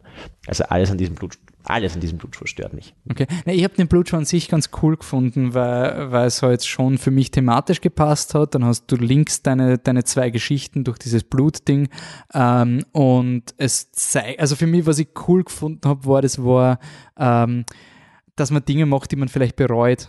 Also, dass, dass dieses, der ist, es ist wirklich, sie haben sich das geschworen und es hat Konsequenzen. Ja, aber warum nicht ein Unbreakable Vow? Eh, also wie gesagt, aber ich finde diese Idee schon cool, dass sie irgendwas gemacht haben in diesem, wir werden immer Freunde sein, yeah! Und was der gerade, wenn du äh, jetzt noch nicht so im Leben stehst und noch nicht weißt, wo du jetzt wirklich fix bist, dass dich sowas verfolgt, finde ich von der Thematik, das ist eins der wenigen Dinge, wo ich sage, hey, das vielleicht läuft die Serie auf sowas hinaus mit ähm, Regrets of the Past oder Mhm. so, aber es muss nicht Blut sein, wie gesagt. Ich, finde, es wäre kein Problem, wenn sie den Unbreakable Vow Ah, rausgehaut hätten. erklärt aber, wieso es kein Unbreakable Vow ist, weil der ist ja bekanntlich unbreakable. So ein Blutschwur ist vielleicht breakable. Ne? Also ja, Also macht sie eh Sinn. Ja. ähm, cool, super. Wow, wir sind so positiv für Fantastic Beasts. Wird der dritte Teil überhaupt Fantastic Beasts heißen? Na sicher wird er Fantastic Beasts heißen, aber es wird halt wieder genauso sinnlos sein. Ich meine, ja, wie du gesagt hast, in dem Film macht es ein bisschen mehr Sinn und die Beasts werden besser eingesetzt.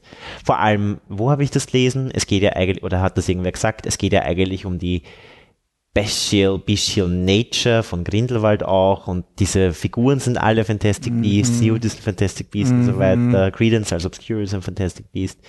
Ähm, der dritte Teil wird wahrscheinlich wieder einen genauso seltsamen Titel Jacob haben. wird sterben und es wird emotional sein.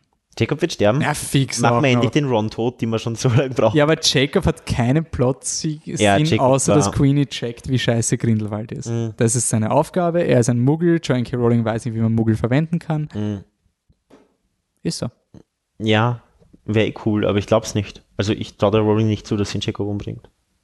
Also, muss doch irgendein Hauptdarsteller oder Jacob Queenie. und Queenie heiraten und kriegen vier Kinder. Wir haben nicht mal Tina erwähnt.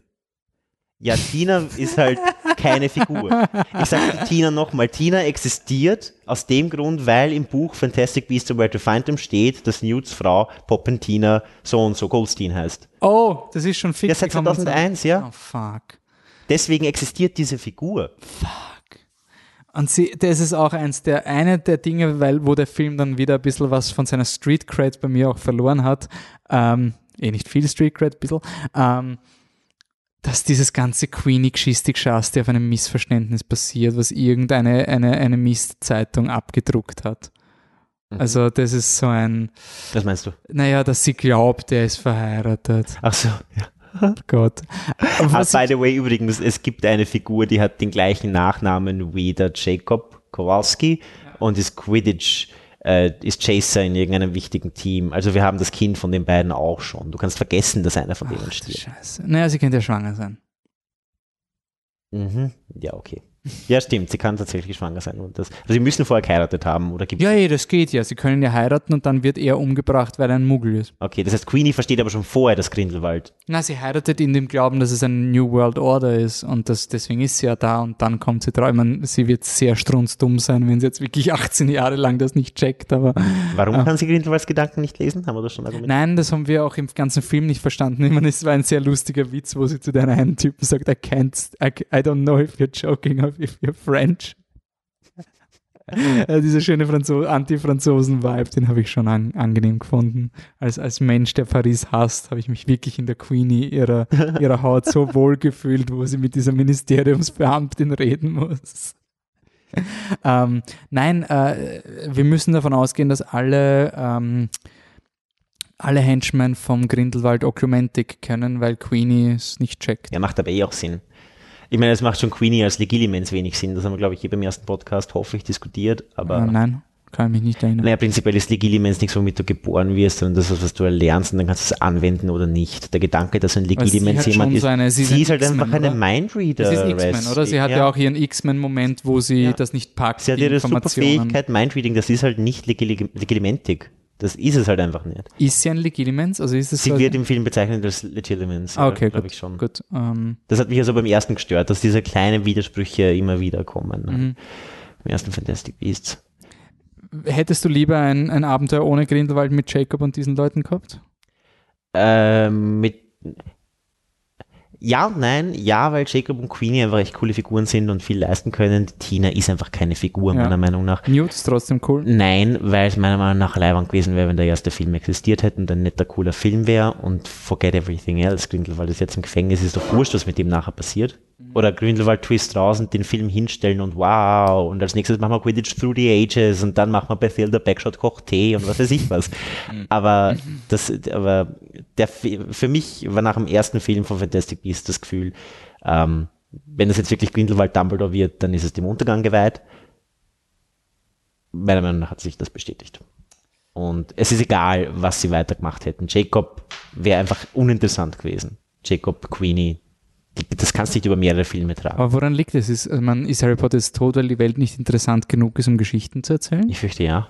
Ich fürchte, das ist ein Mitgrund. Äh, Die Welt ist, hat nur so viele Dimensionen, die Harry Potter Welt. Die war immer cool wegen ihrer Parallelen zur echten und wegen dem, und weil es halt in der Schule für Zauberer und Hexen ist, wie cool ist denn das? Das war immer leibend.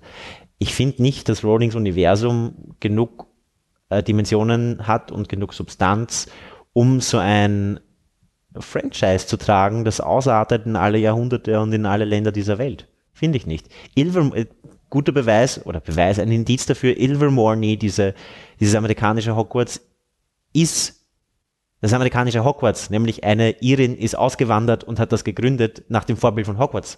Okay. Und es geht um die äh, Gaunt-Familie, um die Voldemort-Familie bei diesem amerikanischen Hogwarts. Sprich, es ist einfach nur wieder Benutzen vom Gleichen.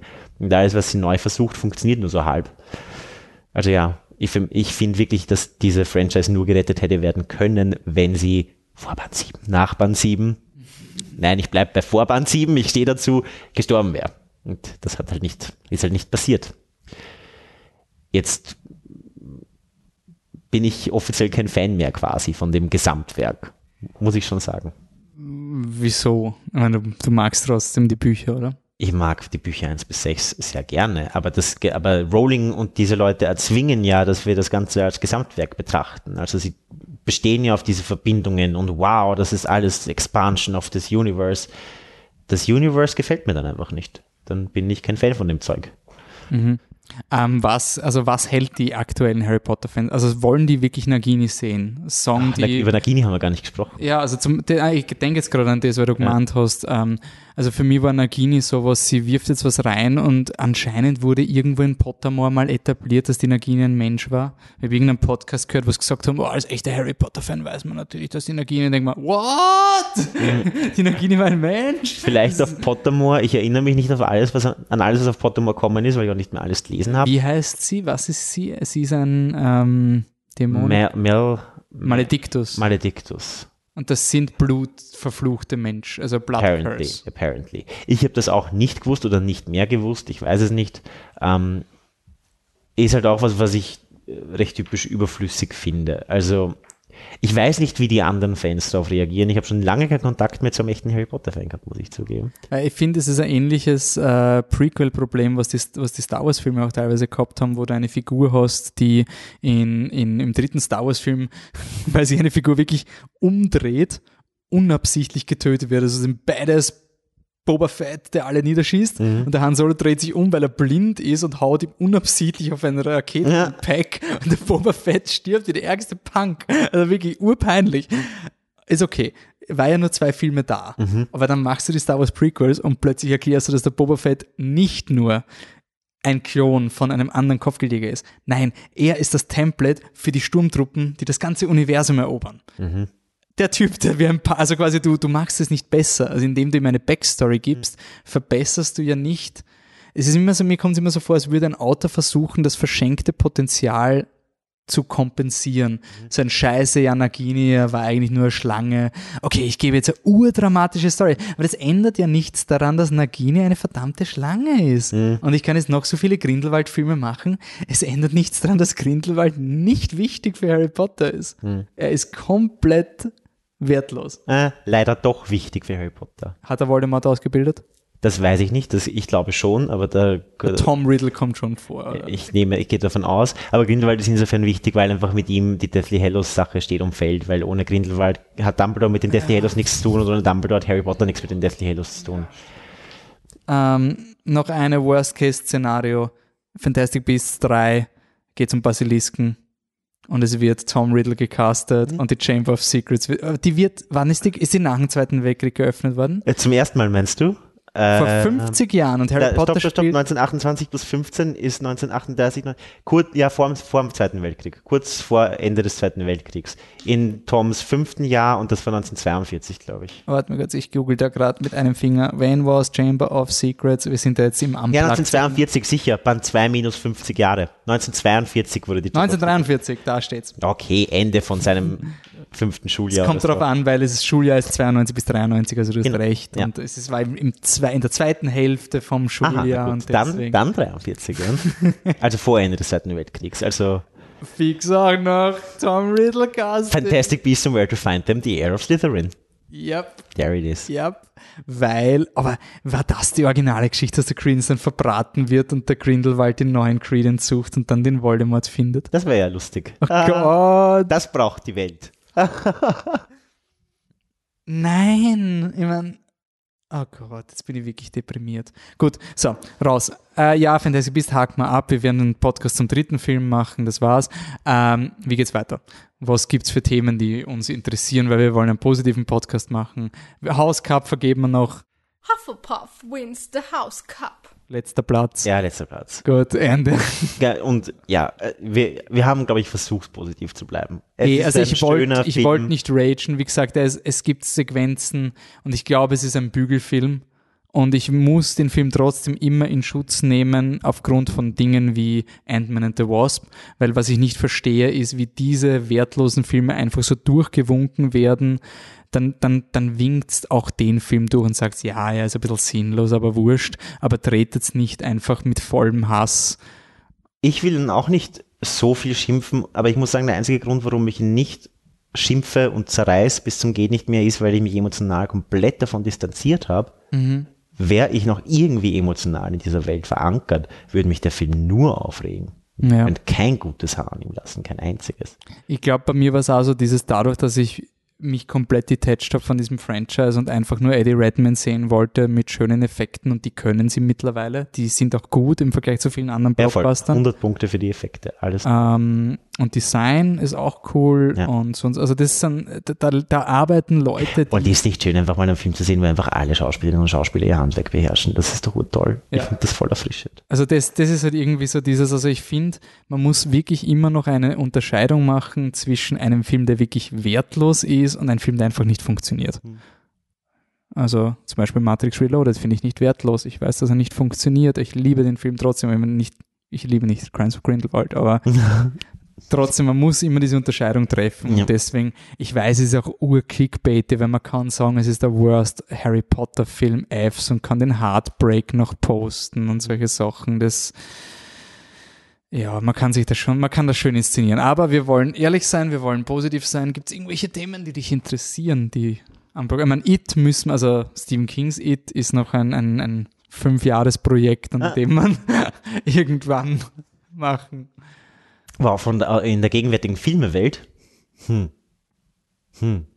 In der Fantasy-Welt spezifisch. Wurscht. Alles, der Podcast ist free for, free for applications. Wow, ich habe gelesen, dass unzählige Stephen King-Filme jetzt bald kommen. Ne? Hast du Castle Rock eigentlich geschaut? Noch nicht, aber ich freue mich schon sehr. Das wäre eine Möglichkeit, dass Ja. wir Stephen King wieder aufleben. Castle Rock ist diese eine, äh, so ein fiktives und eines von vielen fiktiven Universum von Stephen King, aber das ist ein lokal verbundenes Universum, also viele kleine Dörfer und die sind verbunden durch eine Geschichte, klingt voll cool.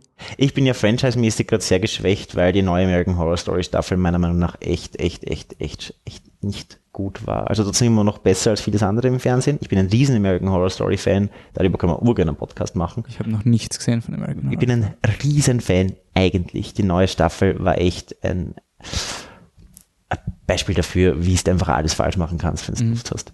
Und deswegen bin ich gerade extrem unenthusiastisch, was alles angeht, weil einfach auch meine Lieblinge der Reihe nach abkratzen. Ich weiß, es kommt nächstes Jahr die neue Game of Thrones Staffel und wir müssen Game of Thrones Podcast Da, machen. da werde ich dich noch überzeugen. Ich habe schon Pitches überlegt. Ähm, Schreibt uns am besten so, das ist folgendes, der Tom will nicht. Nein, Also ja, das will nicht. Wir müssen. Wir machen das ich sehe, populistisch, dass wir wir müssen. machen das, wir machen okay. Grindelwald-Style. Okay, Da okay. magst du jetzt scheiß Game of Thrones, scheiße. Ja, genau, das habe ich gesagt. Worst Series ever.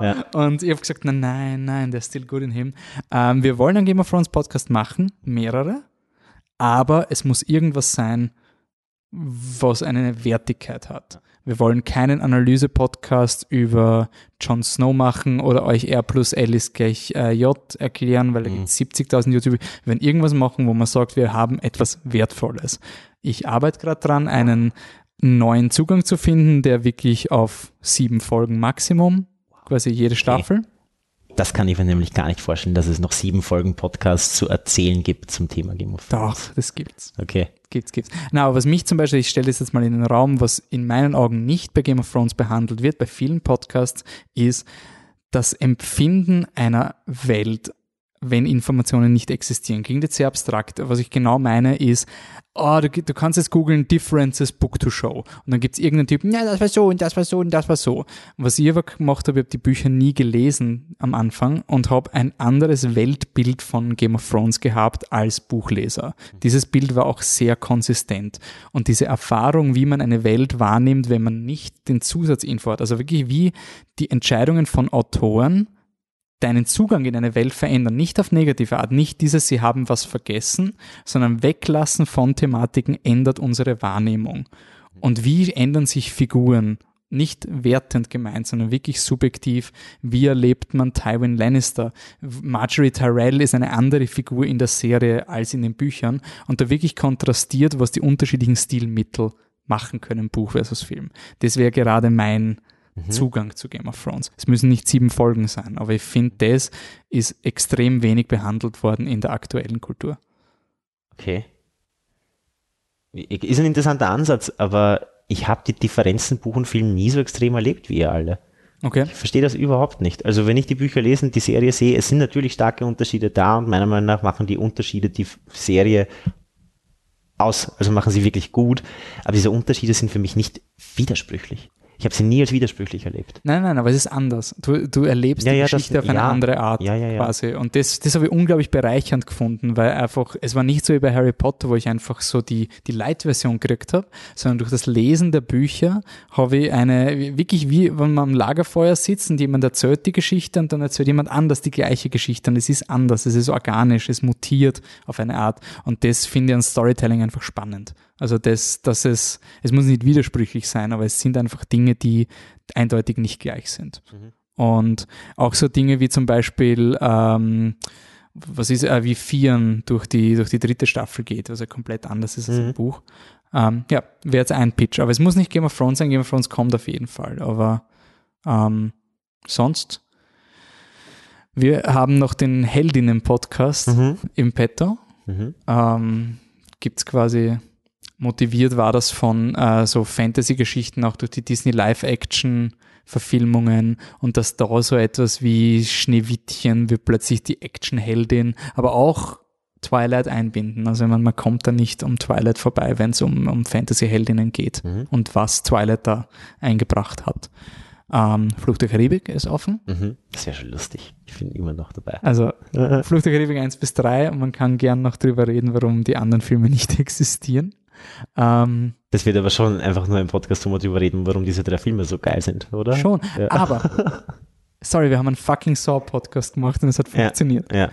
Ich glaube trotzdem, dass mehr Leute Saw mögen als na wobei, nein. Flucht der Karibik ist super. Ich verstehe es immer noch nicht, warum das so Na, geil die, also warum, warum mich das motiviert ist bei der Karibik, ich, ich mache jetzt ein Triple-Feature mit Kollegen, also Freunden einfach und ich weiß, ich weiß es, es mögen Leute Fluch der Karibik nicht.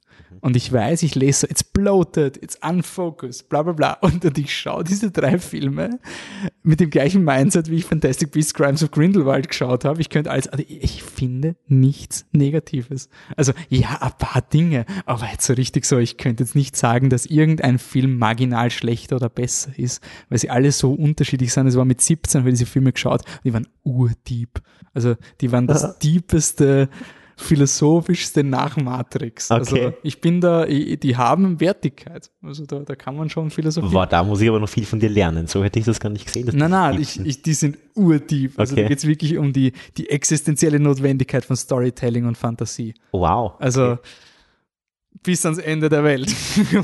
Ich wollte einfach nur drüber reden, wie leibend die sind, aber jetzt Die bin ich noch hooked. Jetzt bin ich noch mehr also Flug hooked. der Karibik 1 bis Okay. 3 ist so geil, aber ähm, was mir nämlich so beim, beim Rewatching jetzt, ich habe ein paar so Dinge noch gelesen, äh, was, was Fantastic nämlich lustigerweise nicht schafft, was Flug der Karibik urgut macht und wir haben es mit der Ines schon mal kurz angedeutet bei unserem, was war das für ein Podcast, der Golden Compass Ah Podcast, ja. Worldbuilding. Bei Fluch der Karibik hat alles eine fucking Story. Hm. Alles hat irgendeine Substory und du könntest aus allem irgendwie glaubst du, das kommt jetzt im nächsten Film vor oder sowas. Also das ist wirklich cool. Also äh, ansonsten, das war's. Oder Goldene Kompass haben wir schon erledigt, Stephen King haben wir schon erledigt. Disney Fairy Tales haben wir noch inkludiert, aber wenn dann Heroines. Also hast du Wonder Woman schon geschaut? Immer noch nicht, Immer aber noch für den Podcast will ich es mir natürlich anschauen. Ja, es wäre cool. Dann, findest du den urscheiße und mein, mein Heart ist broken. Okay. Okay, passt. Ähm, Tom, bei dir gibt es noch einige Dinge, die man pluggen kann. Pluggen?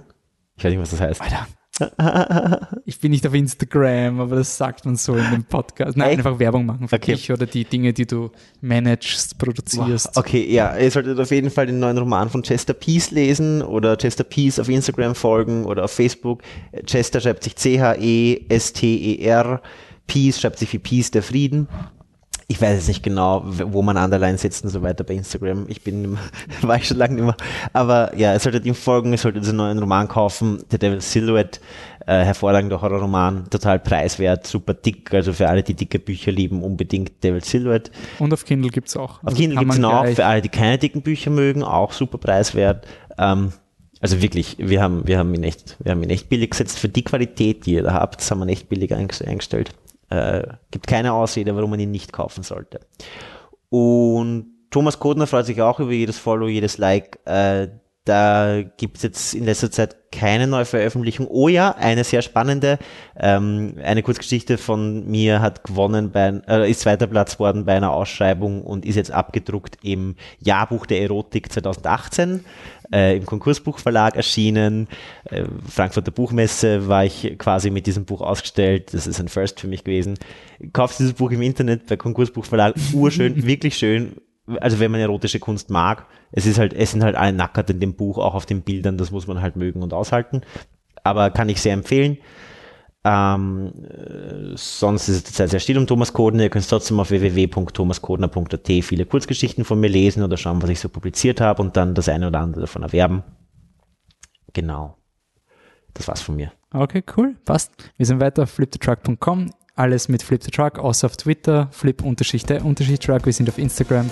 Da gibt es Stories, aber die sehe ich nicht, weil die nach 24 Stunden weg sind und ich bin zu langsam dafür. Oh no. Ähm, und sonst empfehlt den Podcast, diskutiert mit uns weiter, ähm, sagt uns die neuen Themen, die wir machen, sagt uns, wie geil ihr auf Flug der Karibik seid. Und ja, dann sage ich danke fürs Zuhören, bis zum nächsten Mal. Ciao. Ciao.